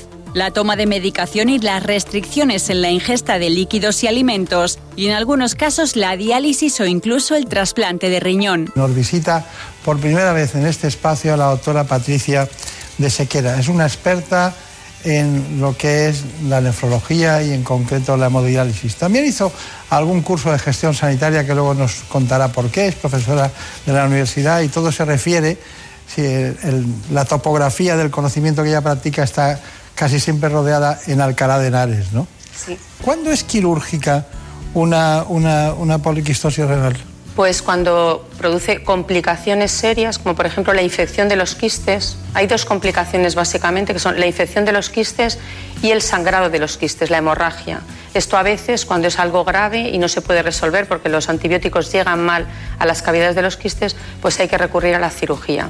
Y en ocasiones también tenemos que eh, hacer la nefrectomía, quitar el riñón cuando vamos a someter al paciente a un trasplante renal.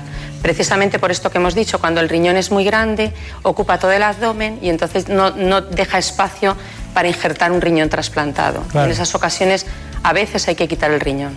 Marina Turia, ¿qué preguntas tienes así de esas que inquietan? A los ciudadanos.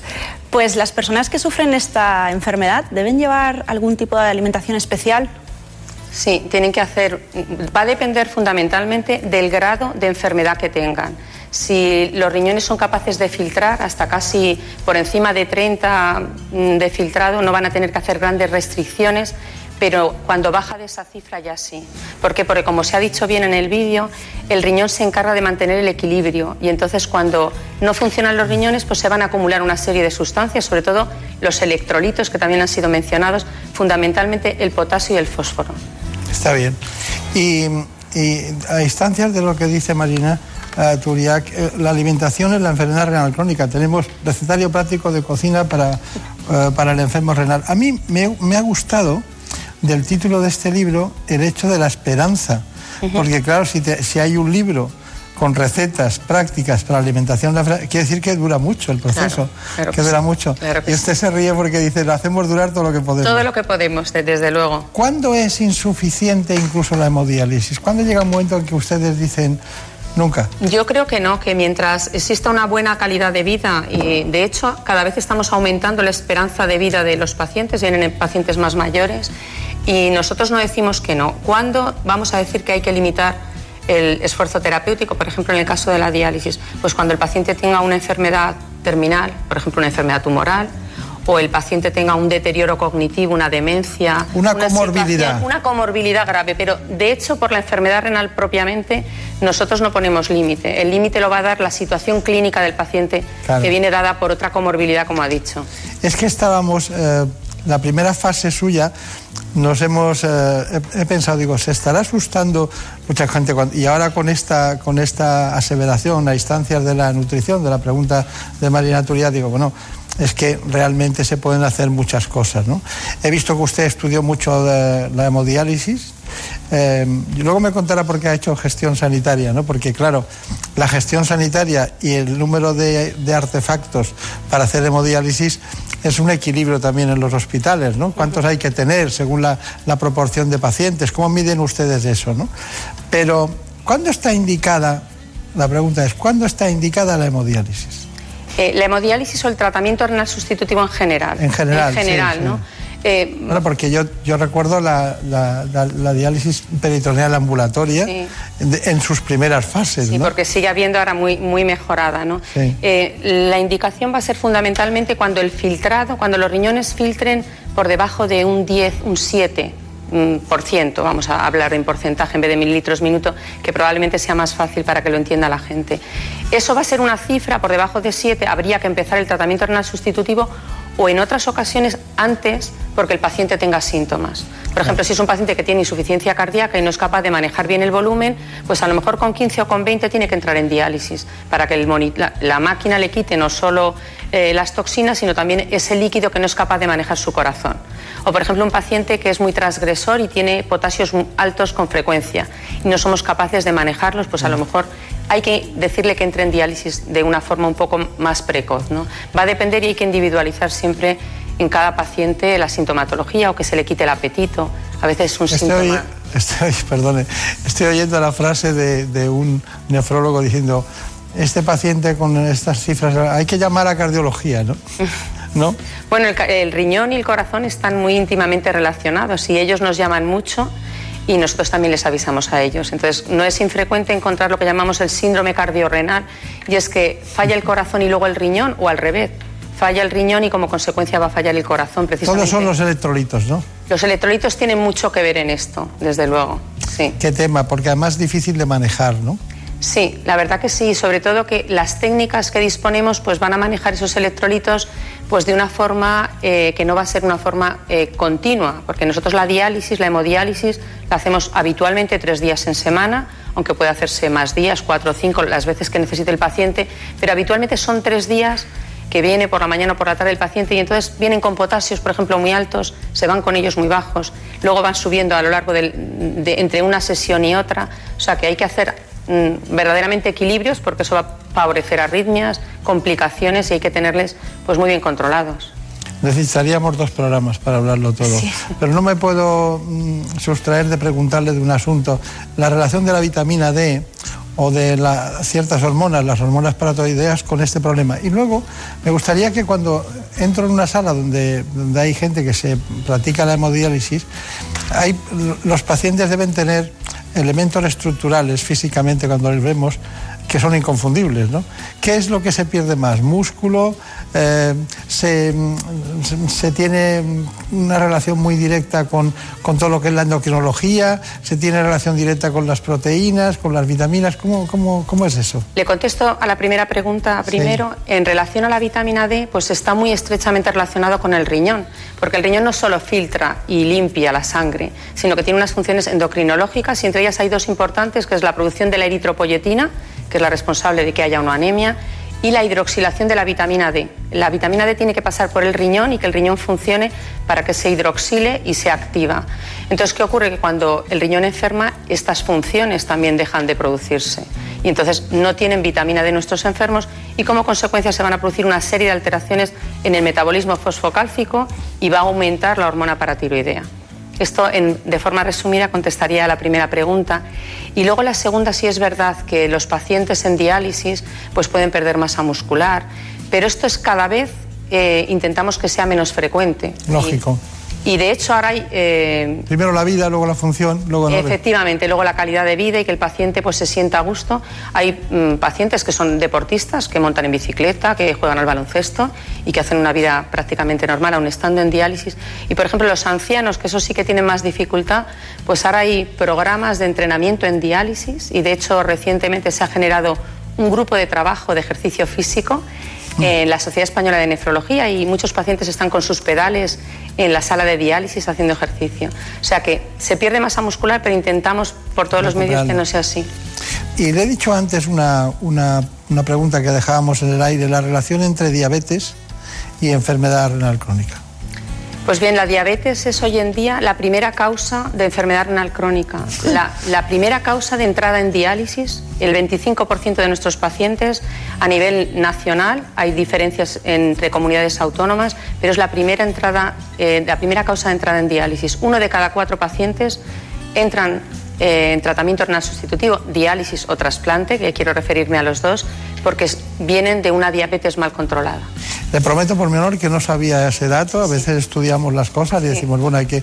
Este dato me parecía que podía ser la segunda causa, ¿no? Pero es la primera. La primera. Hace, hace años, hace 30 años, lo eran las enfermedades glomerulares, la inflamación, pero hoy en día con la epidemia de diabetes que tenemos, la primera causa y con diferencia, seguida de lejos de las siguientes, es la diabetes. Muy bien. Bueno, eh, tenemos un reportaje de diálisis, lo hemos hecho, está, estaba la autora también Patricia Arribas y usted en el departamento. Pues aquí tenemos una máquina de diálisis y hay unos elementos que son clave. Eh, uno de ellos es el dializador, que es donde se va a producir el intercambio entre la sangre del paciente y el líquido de diálisis. Vamos a depurar esas toxinas urémicas que el riñón del paciente no es capaz de eliminar. El otro elemento clave es el líquido de diálisis al que vamos a enfrentar esa sangre del paciente. Y ese líquido de diálisis se compone de agua corriente que se va a juntar con un bicarbonato y con otra bolsa que va a contener un ácido y electrolitos. La máquina es la que se va a encargar de hacer una mezcla con, esta, con estos tres componentes, con el agua, el bicarbonato y el ácido, y va a producir una solución muy parecida al plasma. Y es justo lo que vamos a enfrentar en cada uno de los capilares del dializador, es como se llama así el filtro dializador, la sangre del enfermo. Y ahí es donde se produce el proceso de la diálisis. Durante la sesión de diálisis también, como el paciente eh, habitualmente no orina, pues le quitamos también el exceso de líquido que entre una sesión y otra el paciente ha ido acumulando. Así que lo que hacemos es depurarle la sangre y a la vez quitarle el volumen que le sobra.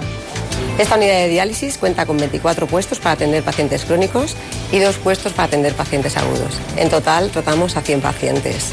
El papel de la enfermería, tanto las enfermeras como auxiliares, es fundamental, tanto para llevar a cabo el tratamiento, realizar los cuidados, como para hacer la educación sanitaria de los pacientes. Esta enfermedad es muy complicada, requiere mucha implicación de los pacientes y por parte de enfermería llevamos a cabo la educación sanitaria. Realizamos los cuidados del acceso vascular, les educamos con respecto a la dieta, a la medicación y les apoyamos en el tratamiento. Bueno, hemos visto explicaciones de la doctora eh, Patricia de Sequera, pero también de, la supervisora de la unidad de diálisis, ¿no? Sí. Que es eh, concretamente Patricia Arribas. Bueno, eh, tenemos inquietudes, a ver, pero nosotros tenemos tantas que se aproximan a lo científico. ¿Y qué, qué, qué querías saber? Cuando sufrimos una enfermedad renal crónica, ¿nos afecta a los dos riñones o solo a uno? Eh, para que se produzca enfermedad renal y que se, mm, se, traduzca en una disminución del filtrado, están los dos eh, riñones afectos. Cuando hablamos de disminución del filtrado, de hecho, cuando, ponemos cuando hacemos un trasplante ponemos un solo riñón y con un solo riñón se puede vivir y tener una función renal normal. Eh, puede haber determinadas patologías en las que esté afecto solo un riñón, por ejemplo, porque uno tenga un cálculo o haya que quitarle un riñón, ahí hablamos de enfermedad renal, pero no tiene por qué condicionar una disminución de la función renal, del filtrado. Y podemos vivir con un solo y podemos vivir perfectamente con un riñón. De hecho, hay personas que no saben y que viven con un solo riñón. Y cuando se, pone un, se hace un trasplante, tanto al donante se le quita un riñón y vive con uno, como al que recibe ese riñón va a vivir con uno, no ponemos los dos. Entonces se puede vivir con un riñón. Qué buena noticia. bueno, tenemos eh, a pacientes, lógicamente, que es la, gran y única verdad de la medicina, ¿no? Concretamente a Ángel Vela Coracho y concretamente también a Lucía Garrido, que han hecho manifestaciones para este espacio. La enfermedad renal se me detectó eh, a, raíz de una infección que tuve, una sinusitis. No, no se curaba y después de aproximadamente un mes eh, tuve que ir a urgencias y en las analíticas que, realizaron pues detectaron que los niveles eh, estaban todos, eh, digamos, alterados y una insuficiencia renal ya comprobada. Me ofrecieron las diferentes técnicas de diálisis que había, tanto hemodiálisis en sala como peritoneal y como la, diálisis en, en, casa. En este caso es la que, la que cogí supone que independientemente de las tres horas que tengo que pasar eh, con la máquina para hacerme el tratamiento, supone una, libertad absoluta y poder llevar una, vida más o menos eh, normal, puedes viajar inclusive con, con la máquina, puedes hacer de todo. Aparte de la diálisis tienes que tener una medicación constante y sobre todo y muy importante la alimentación. Hay que restringir muchos productos. Eh, por el aumento de, los niveles eh, en sangre, fósforo, potasio y cosas de estas, y tienes que tener mucho cuidado con, ciertos, con ciertos alimentos. Mi padre estaba en diálisis puesto que tenía poliquistosis hepatorrenal y es hereditaria y yo lo tuve. Antes de dializarme me dieron a elegir las formas que había de hacer diálisis. Yo elegí la peritoneal que era una máquina que me llevaba yo a casa y me lo hacía por la noche y por el día estaba todo el día libre. Era fenomenal. Pero llegó un día que cogí una infección llamada cándida, me tuvieron que quitar el peritoneo y me hicieron diálisis, hemodiálisis en el hospital. Me hicieron un trasplante anteriormente que rechacé a los dos años y pico pero ahora me va a dar un riñón mi hermano. Los pacientes, ¿eh? ¿Cómo recuerdan su patografía y su, historia, su historia, clínica, ¿no? Bueno, ¿qué me tiene que decir de ellos? Bueno, pues primero que son dos, dos pacientes que han, querido y se han, eh, son muy motivados por, por, la enfermedad renal y han querido participar en, en, el reportaje. Y quería nombrar especialmente a Ángel, porque Ángel se dializa en su casa, no se dializa en la unidad de diálisis. Él vino a hacerse la diálisis para poder salir en el reportaje, pero toda la máquina y todo, todo lo que tiene lo hace el paciente en su casa. De forma que yo creo que cumplen un poco los dos pacientes todas las opciones de tratamiento. Ángel está en hemodiálisis en domicilio, que yo creo que es una opción magnífica. Lucía empezó con diálisis peritoneal, luego tuvo un problema y pasó a hemodiálisis, ha estado trasplantada. Ahora está en hemodiálisis y le va a dar un riñón su hermano. Entonces yo creo que abre un poco el espectro de todas las opciones de tratamiento renal sustitutivo que sin duda la mejor opción, y me gustaría decirlo si me lo permite el doctor Beltrán, es el trasplante de vivo. Yo creo que tenemos que hacer eh, campaña en la donación de vivo porque es la mejor opción para el paciente eh, sin duda alguna y por, varios motivos. Por ahí empezamos los trasplantes. Sí. Por ahí los empezamos. Ya se han ido complicando y cada vez se, trasplanta prácticamente de todo, ¿no? Pero bueno, usted ha oído hablar, supongo, del código riñón. Sí esa nueva estrategia que tiene la Sociedad Española de Nefrología sobre esta enfermedad. Unos riñones que funcionan mal son un factor de riesgo que incide gravemente en otras patologías como las enfermedades cardiovasculares y la diabetes, hasta el punto de que en España cada año 6.400 personas con insuficiencia renal avanzada necesitan diálisis o un trasplante debido al deterioro progresivo de su patología. Sin embargo, la población no es consciente de ello. Todo el mundo sabe que la obesidad o el colesterol alto son factores de riesgo cardiovascular, pero pocos conocen que en el caso de la enfermedad renal crónica las personas con obesidad tienen un 83% más de posibilidades de padecerla y que la mortalidad sube hasta el 8%. Por ello, la Sociedad Española de Nefrología insiste en dar a conocer nuevos conceptos que ayuden a la prevención. El principal es el filtrado glomerular, una sencilla prueba en la que recogiendo la orina del paciente durante 24 horas y con un simple análisis de sangre se puede conocer si los riñones están funcionando bien. La Sociedad Española de Nefrología insiste también en que esta enfermedad depende en gran medida de la colaboración ciudadana. Llevar hábitos de vida saludable, abandonar el alcohol y el tabaco y adoptar la dieta mediterránea son las principales recomendaciones. En definitiva, si cuidamos nuestra salud cardiovascular y los niveles de colesterol, ¿por qué no cuidamos nuestros riñones? Está bien, está bien. ¿No queda nada? ¿Alguna aportación más a este informe? Bueno, el código riñón nace de la necesidad, de la preocupación que tenemos los nefrólogos españoles precisamente por esta epidemia de enfermedad renal, por este aumento de la prevalencia. Y entonces, bueno, pues pensamos que hay que hacer algo y la Sociedad Española de Nefrología impulsa este programa Código Riñón precisamente para dar visibilidad a la enfermedad renal y que intentemos detener esta epidemia. Muy bien. Patricia, eh, esto, eh, Marina me estaba haciendo... Eh, quería preguntar algo más, ¿no? ¿Qué proporción existe entre hombres y mujeres que sufran esta enfermedad?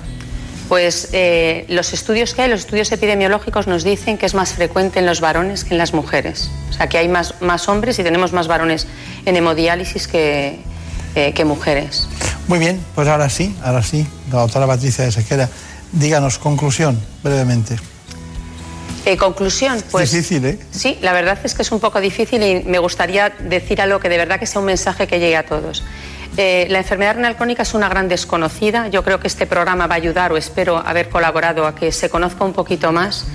Y tenemos que tener en cuenta que tiene una gran repercusión, ya no solo sociosanitaria, que tiene una repercusión económica importante, sino que cambia mucho la vida de los pacientes. Tiene una importante repercusión social, laboral, de calidad de vida de los enfermos y que es una enfermedad que en, muchas, en muchos de los casos se puede prevenir, cuando es una diabetes controlando bien el azúcar, cuando vienen de una hipertensión controlando bien la hipertensión. La obesidad, ya lo hemos dicho, todo el mundo sabe que la obesidad es un factor de riesgo cardiovascular, de hipertensión, de diabetes y nadie se imagina que pueda serlo también de enfermedad renal. Entonces, que pongamos todos en marcha aquellos mecanismos que pueden evitar que se desarrolle la enfermedad renal. Si podemos, lo mejor, prevenirla. Si no la podemos prevenir, que la detectemos de forma precoz y si no la podemos detectar de forma precoz, que la tratemos lo mejor posible, tanto en los estadios iniciales como en el tratamiento renal sustitutivo con diálisis y trasplante. Muy bien, pues eh, doctora, simplemente decirle que, bueno, también se podía haber concluido diciendo eh, no hay nada peor que las enfermedades silenciosas, ¿no?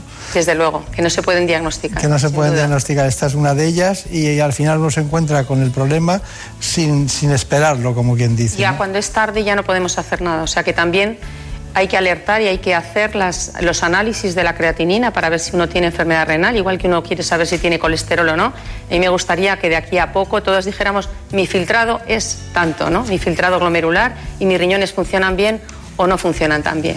Pues nada, una mujer española que empezó en el centro de gravedad de la nefrología más biomédica y más avanzada, como es la Fundación Jiménez y ahora en Vallecas, en el Hospital Infanta Leonor, para que vean ustedes que todos tenemos acceso a la mejor medicina. Muchas gracias y hasta pronto. Muchas gracias. En buenas manos. El programa de salud de Onda Cero. Dirige y presenta el doctor Bartolomé Beltrán. En Murprotec no vamos a permitir que ningún hogar se quede sin protección frente a las humedades. Por eso ampliamos en 500.000 euros nuestro bono de protección social familias y empresas. Porque Murprotec aún debe visitar muchas viviendas y solucionar muchos problemas de humedades. Llámanos al 930 1130 o accede a murprotec.es. Seguimos cuidando de ti. En el otro lado del mundo, en nuestro país, en nuestra ciudad, todos los días están pasando cosas.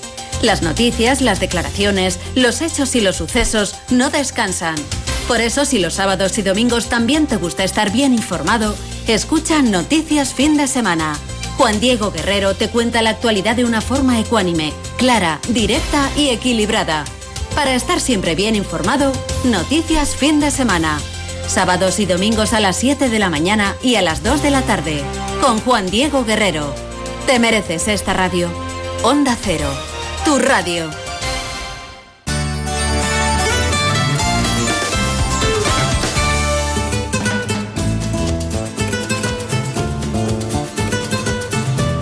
Ha llegado el momento de conocer lo que publican nuestros compañeros de La Razón en ese suplemento de A tu Salud. Saludos desde La Razón. Esta semana dedicamos el suplemento íntegramente a la novena edición de los premios a tu salud, la cita tradicional con la que nuestro semanario reconoce la innovación y el esfuerzo investigador en las áreas que aborda en sus páginas, como son la salud, la sanidad, la ciencia y la alimentación.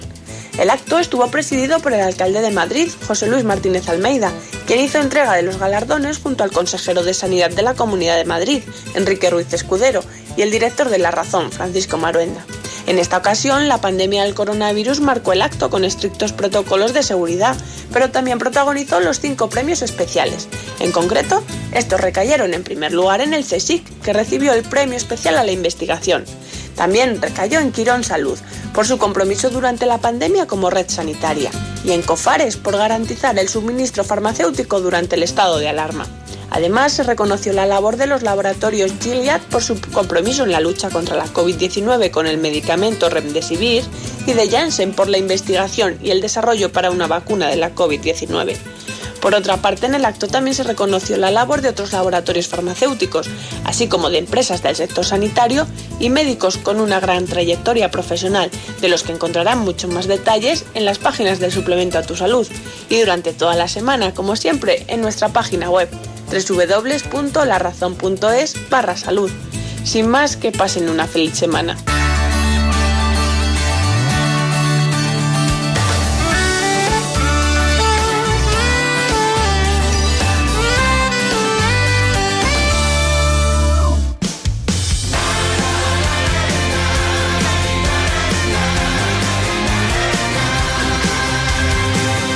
Could you be a teenage idol? Could you be a movie star?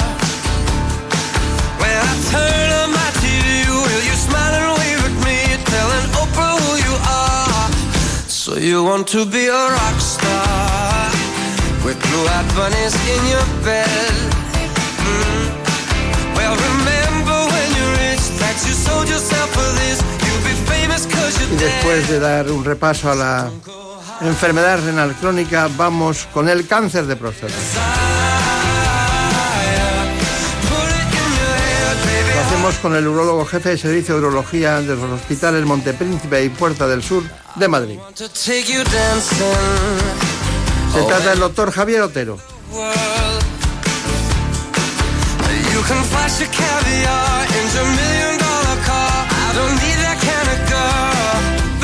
De la mano de este gran especialista, el doctor Romero Otero, vamos inmediatamente a conocer cuál es el informe.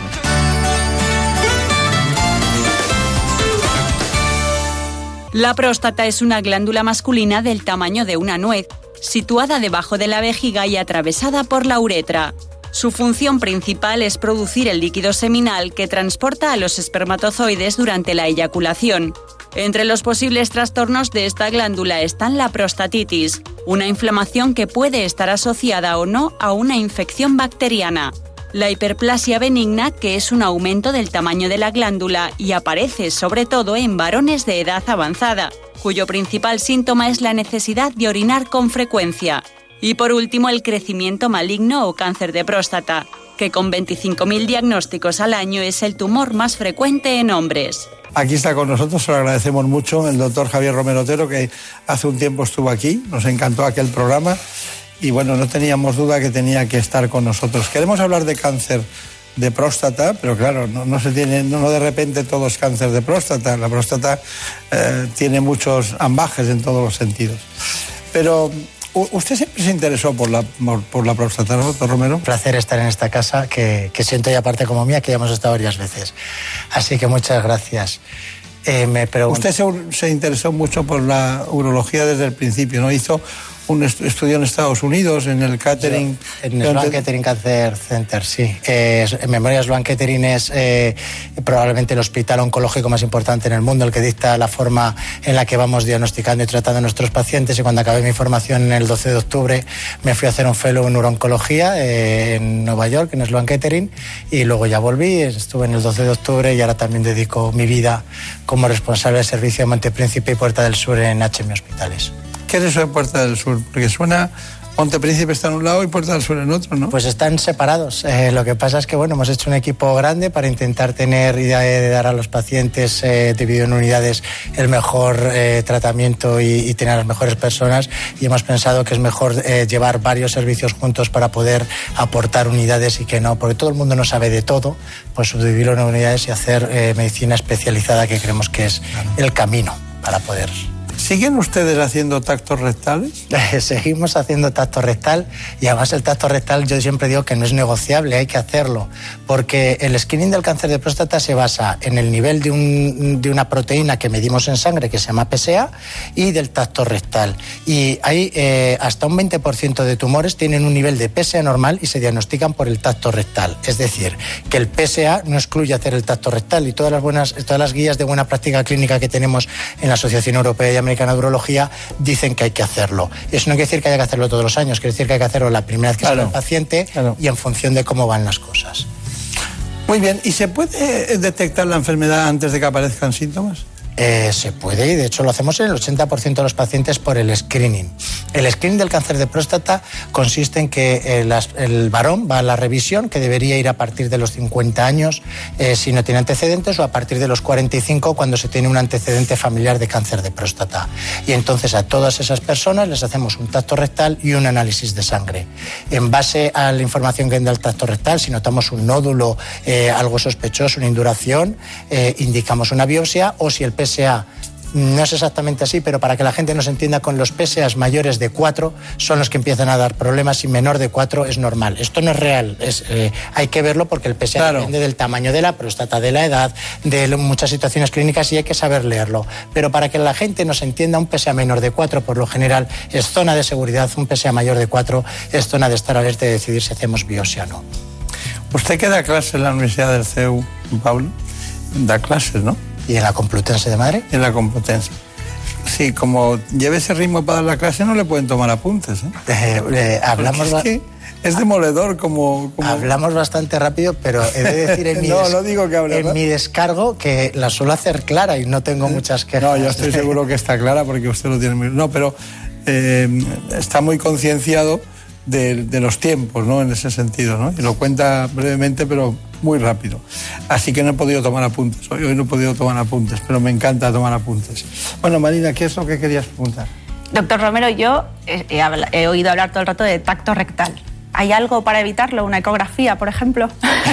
no, no hay nada para evitarlo. Hay que hacer el tacto rectal. Como decía, no es negociable, se debe hacer porque hasta un 20% de los tumores se detectan con el tacto rectal.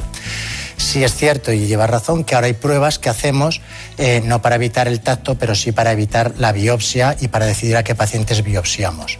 Decíamos antes que el cáncer de próstata es muy frecuente y que hasta un 50% de los varones pueden tener un cáncer de próstata con 50 años para evitar un montón de biopsias que estábamos haciendo y el sobrediagnóstico eh, de este cáncer y seguido del sobrediagnóstico y un sobretratamiento, hemos empezado a hacer resonancias eh, magnéticas de la próstata eh, en las cuales hay que hacerlas con una resonancia apropiada, mínimo 1,5 teslas, si fuesen 3 teslas mejor, un radiólogo que esté especializado y la resonancia magnética sí que ve tumores dentro de la próstata, cosa que la ecografía no. Con la resonancia vemos la zona donde hay una sospecha de que podamos tener un cáncer de próstata y en vez de hacer biopsias aleatorias como hacíamos antes, que a través del recto cogíamos y es como si una naranja le pego 12 pinchazos a ver si cojo una zona podrida, vamos y hacemos lo que se llama biopsia de fusión. La biopsia de fusión consiste en que nos sentamos con el radiólogo, planificamos la biopsia, vemos en qué zona creemos que está la zona podrida, la zona tumoral, para que nos entendamos, y dónde queremos dirigir nuestras biopsias y en medio a través del recto lo hacemos con una máquina de fusión porque la resonancia no se puede hacer transrectalmente ni se pueden hacer en vivo. Fusionamos la imagen de la resonancia con la ecografía y a través del perine biopsiamos esa zona que es más eh, probable que tenga un cáncer según la resonancia y luego hacemos biopsias aleatorias de las otras zonas. Hay que decir una cosa que es muy importante. Hay mucho cáncer de próstata indolente, ¿vale? El cáncer de próstata, cuando se diagnostica en la biopsia, se clasifica, se le pone una nota de un 2 o un 10, que se llama la escala de Gleason, y aquí es al contrario que en el colegio. Cuanta más nota es peor. Si tienes un Gleason 10, preocúpate porque es un tumor de alto riesgo. Un Gleason de 6 hacia abajo es de bajo riesgo. Hoy en día, los tumores de Gleason 6 que antes se trataban, no los estamos tratando y los dejamos en vigilancia activa o los hacemos una terapia focal y solo eh, tratamos esa zona. Pues la resonancia es muy buena porque la resonancia no ve Gleason 6, es decir, empieza a ver cuando hay Gleason 7 en adelante, con lo cual no hacemos biopsias para diagnosticar a pacientes de Gleason 6. Claro. Con lo cual ahorramos biopsias y ahorramos diagnósticos innecesarios a pacientes preocupados que tienen un Gleason 6 que le dices, usted tiene un cáncer, pero no le vamos a tratar. Pues mire, usted ni me lo hubiese diagnosticado porque a muchos de ellos se amargan la vida. Les acabamos tratando por petición del paciente, no porque esté en riesgo oncológico. De la manera natural solo le había preguntado si sustituía la ecografía, podía sustituir al tatuar. ¿Y usted le ha contado? No. ¿La biopsia? ¿Le ha contado la resonancia magnética? No, no, sí está muy bien, es muy, es muy académico todo lo que va en línea. Pero hay una, hay una, una cuestión que es básica, ¿no? Que es que, ¿para qué es útil una biopsia de fusión? La biopsia de fusión, como decía, lo que nos permite es con la ecografía se ve muy mal la próstata. La ecografía solo servía para vehiculizar biopsias. Uno metía el ecógrafo a través del recto, veía dónde estaba la glándula y aleatoriamente tomaba 12 pinchazos de la glándula. Ahora hacemos una resonancia, tenemos la imagen de la resonancia, lo ve el radiólogo, solamente se ven además tumores, como decía Gleason 7 en adelante, se ven pocos Gleason 6, con lo cual vemos zonas que merece la pena diagnosticar. Vamos a hacer esa biopsia y entonces nos permite la biopsia de fusión biopsiar la zona tumoral que hemos marcado previamente con el patólogo y además biopsiar tumores que merece la pena diagnosticar porque son tumores que sí pondrán en riesgo la vida del paciente. Solo falta un detalle, que ella no se lo ha preguntado, pero muchas, seguro que se lo está pensando. ¿Qué significa Gleason? Gleason es la escala que he dicho que íbamos y lo clasificábamos de 2 a 10 y que cuanto más notas saques, al contrario que en el colegio. Es... No, no, pero ¿quién era Gleason? Gleason era un patólogo que lo que hizo fue clasificar el tumor de próstata como eh, tiene eh, diferentes patrones histológicos, daba una puntuación de 1 a 5 a un patrón y otra de 1 a 5 y los sumaba y por eso el mínimo es 2 y el máximo es 10. Y a partir de 6 para abajo es de bajo riesgo, 7 eh, es de riesgo intermedio, 8, 9 y 10 se considera de alto riesgo. Ahora sí. Ahora me quedo ya más tranquilo. Bueno, tenemos un informe de cáncer de próstata para ponernos todos en situación. Lo hace brillantemente, como siempre, Elena Fernández Puyol. El cáncer de próstata es uno de los tumores más comunes y temidos por los hombres a partir de los 50 años, aunque la incidencia máxima se suele registrar en torno a los 70. Con 25.000 casos al año es el tercer tipo de cáncer más frecuente en España tras los de pulmón y estómago. Sin embargo, sus posibilidades de curación aumentan hasta un 90% si se detecta a tiempo. En sus fases iniciales es posible aplicar tratamientos poco agresivos para el paciente, que mantienen su calidad de vida y minimizan los efectos secundarios. Pero para lograr este diagnóstico precoz, los hombres deben someterse a revisiones prostáticas, tengan o no antecedentes familiares. En cuanto al tratamiento quirúrgico, primero el uso de la laparoscopia y más tarde la incorporación del robot Da Vinci suponen grandes ventajas tanto para el cirujano como para el paciente. El cirujano, el doctor Javier Romero, un entusiasta de la urología y, en una edad perfecta para, ser médico. El conocimiento está, tiene un punto y luego uno ya puede seguir explotándolo en la línea que más le, gusta. Eh, hemos llegado al robot Da Vinci. ¿Ustedes lo usan? Yo lo uso. A mí me parece una herramienta estupenda, el robot Da Vinci.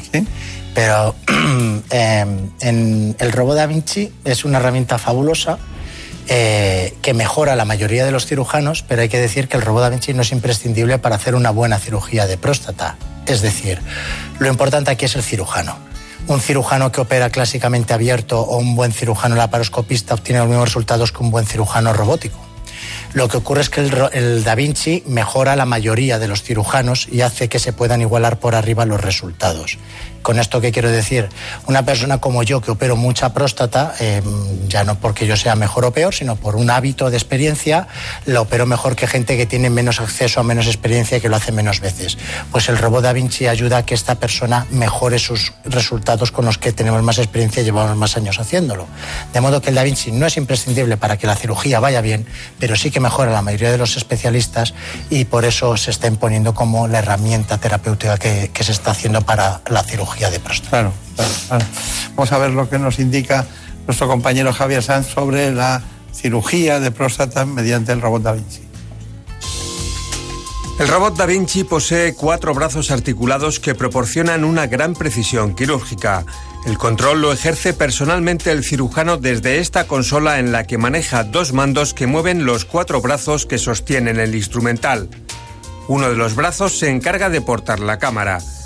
La visión en tres dimensiones con profundidad de campo y una óptica de 12 aumentos permite al cirujano ajustar sus movimientos minimizando los riesgos.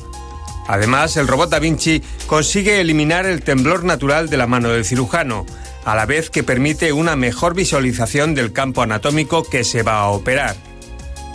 Por ello, este robot está especialmente indicado en intervenciones para la eliminación de tumores cancerígenos en próstata y vejiga Intervenciones que exigen una gran precisión para evitar efectos secundarios indeseables, como la incontinencia urinaria o la disfunción eréctil.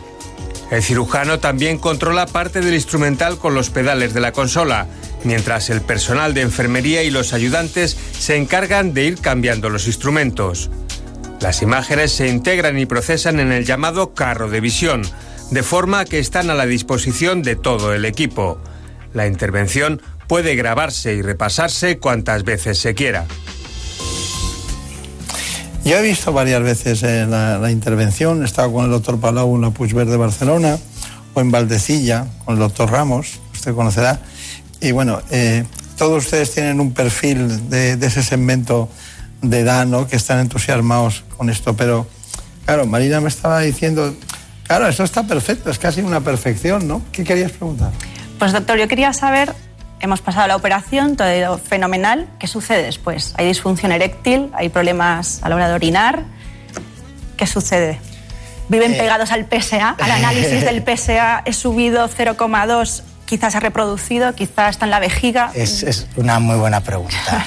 y, responde a las dudas que tiene todo el mundo en la calle. Eh, cuando una persona se opera por cáncer de próstata hay que tener en cuenta tres aspectos. Uno, el oncológico, es fundamental que operes bien, que no tengas márgenes positivos y que cures al paciente. Y como bien decías, María, el seguimiento se hace con PSA. Y luego hay dos problemas eh, funcionales. Uno es la incontinencia urinaria y el otro es la disfunción eréctil. Eh, la incontinencia urinaria eh, consiste en que uno pierde orina y entonces eh, se daña el esfínter cuando se opera y hay pérdidas involuntarias de orina que obligan a que lleven absorbentes, a que lleven pañales. las personas es muy incómoda y limita mucho la calidad de vida de estas personas. Eh, con el robot de Da Vinci, en líneas generales, como decía antes, mejora la mayoría de los cirujanos y hace que tengan menos incontinencia y menos disfunción eréctil, en líneas generales. Eh, pero mm, si mirásemos los datos globalmente, eh, tanto en términos de disfunción eréctil como de incontinencia urinaria, como la gente que sigue haciendo cirugía abierta y laparoscópica suele ser gente que tiene mucha experiencia, sigue aferrada a su técnica, se están igualando los resultados. Pero probablemente esta gente que opera con robot, si no lo hiciese con robot, tendría peores resultados de disfunción eréctil y de, continencia urinaria. Cuando, eh, si miramos series globales y no de centros de excelencia o de cirujanos de excelencia, eh, hasta un 20% de los pacientes pueden tener pérdidas de orina periorina es que yo tenga que llevar una compresa. Con que lleve una es la definición de incontinencia porque eh, no llevo ninguna porque no tengo miedo a las pérdidas. Es decir, que un pad, un absorbente ya es incontinencia. Y en cuanto a la disfunción eréctil, no depende solamente de la técnica quirúrgica, depende también de eh, la función eréctil previa. Si una persona tiene 70 años, es diabético, es hipertenso, es obeso y ya va con la función eréctil tocada a la cirugía, eh, el problema no está en la cirugía, el problema está en que ese hombre ya iba tocado y es más difícil. Igualmente, personas eh, eh, que tengan factores de riesgo, que tengan una serie de connotaciones de condicionantes, quedan con más disfunción eréctil que otras que no lo tienen y que sean más jóvenes. Pero en líneas generales el mensaje es que sí, que el robot ayuda a mejorar los resultados, que esas consecuencias están ahí y que lo que tenemos que intentar es mimetizarlas y nosotros decimos trifecta haciendo alusión a las apuestas de carreras de caballos cuando conseguimos tener un paciente que está oncológicamente bien, que está seco y que tiene función eréctil, lo ponemos como trifecta en historia clínica, que al final es un orgullo y una satisfacción para el cirujano. Claro. Sí, pero, pero la, pregunta de Mariana Turiak tiene, tiene sentido en, un aspecto. No aisladamente el robot, sino entre la laparoscopia para operar un cáncer de próstata y el robot también, ¿en qué porcentaje hemos avanzado en esas dos alteraciones posteriores? Eh, Estamos...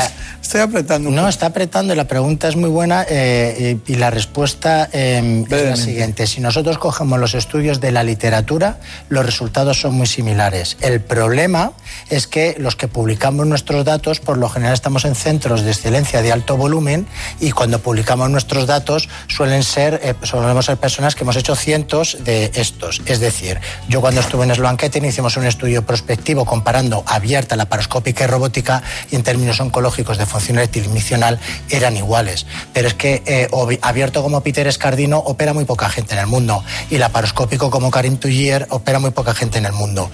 Lo que sí ocurre es que si usted lo opera un urólogo en un hospital que tiene mucho menos volumen, ese robot le va a ayudar a poder comparar esos resultados a la de esta gente que tenía excelencia. Yo pongo siempre un ejemplo y es, a mí me encanta cocinar y mi mujer no sabía freír ni un huevo frito y se compró una Thermomix y ella con la Thermomix saca siempre unos platos que están muy decentes y que están homogéneos. Bueno, pues yo pongo el mismo ejemplo.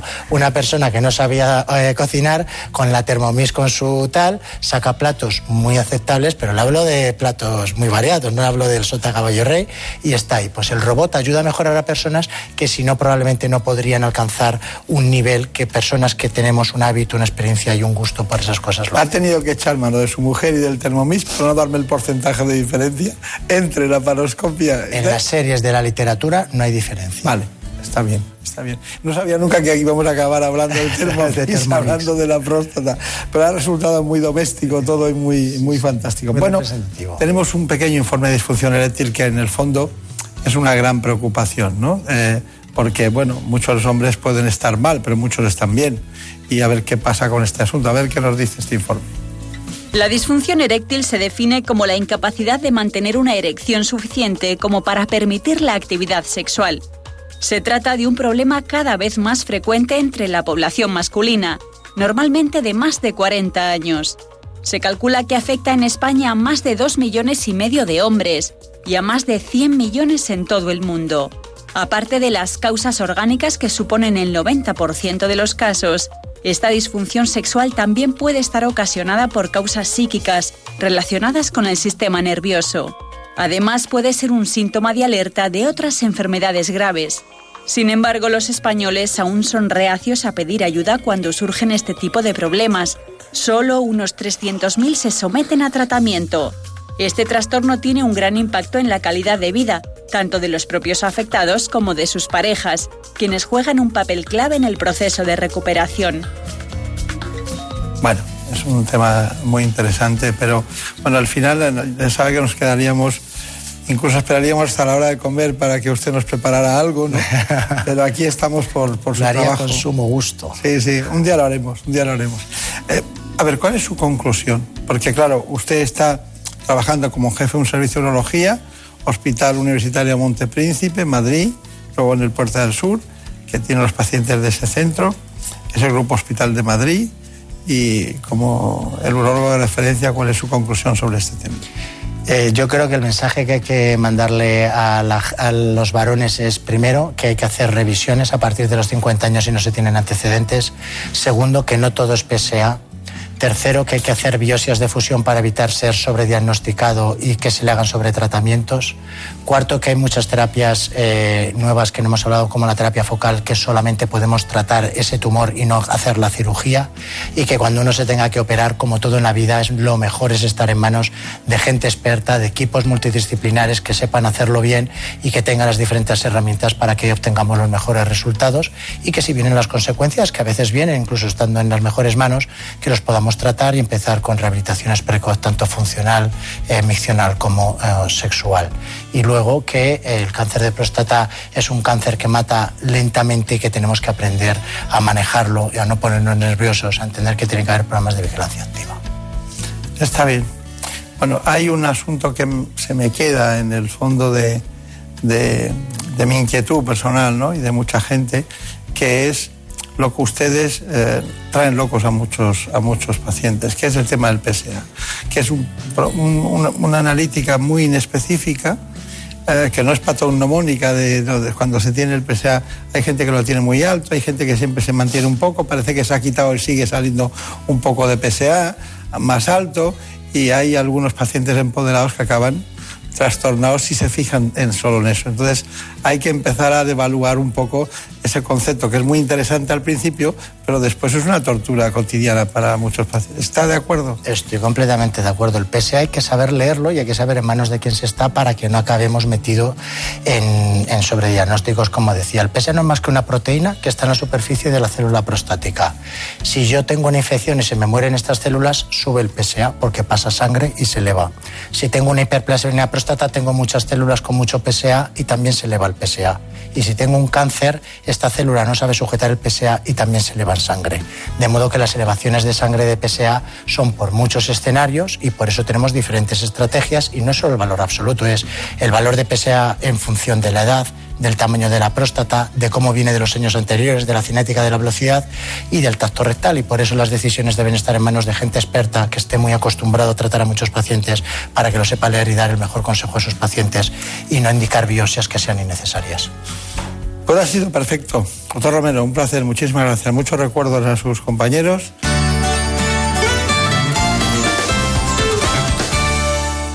Por un beso tuyo, contigo me voy. No me lo pregunto, contigo me voy. Que se me fue del alma, contigo me voy. Yo me Como siempre, una gran producción en este espacio de Marta López Llorente. ¿Cuántos años ya? Bueno, sigue siendo una niña.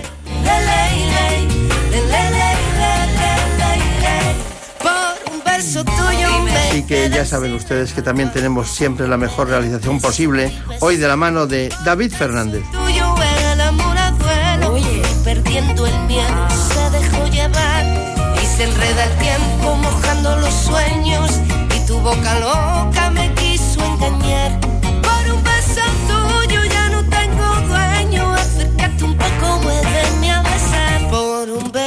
tuyo. Contigo me voy. No juegues conmigo. Contigo me voy. Quédate esta noche. Contigo me voy. Ya saben ustedes que este espacio lo pueden continuar en televisión hoy a las 9 de la mañana en la sexta. juegues conmigo, contigo me voy. Quédate esta El programa ¿Qué me pasa, doctor? Les espero dentro de un rato en la sexta.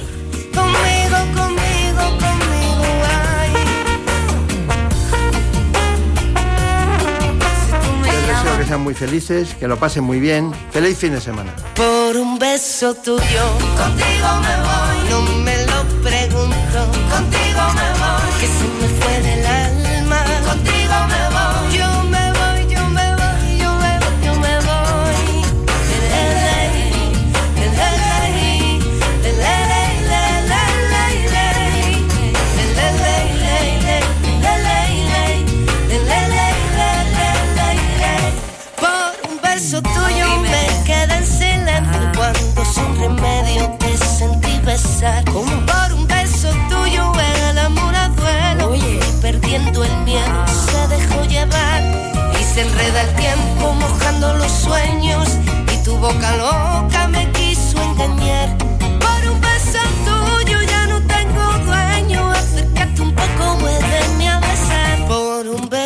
Contigo me voy. No juegues conmigo. Contigo me voy. Quédate esta noche. Contigo me voy.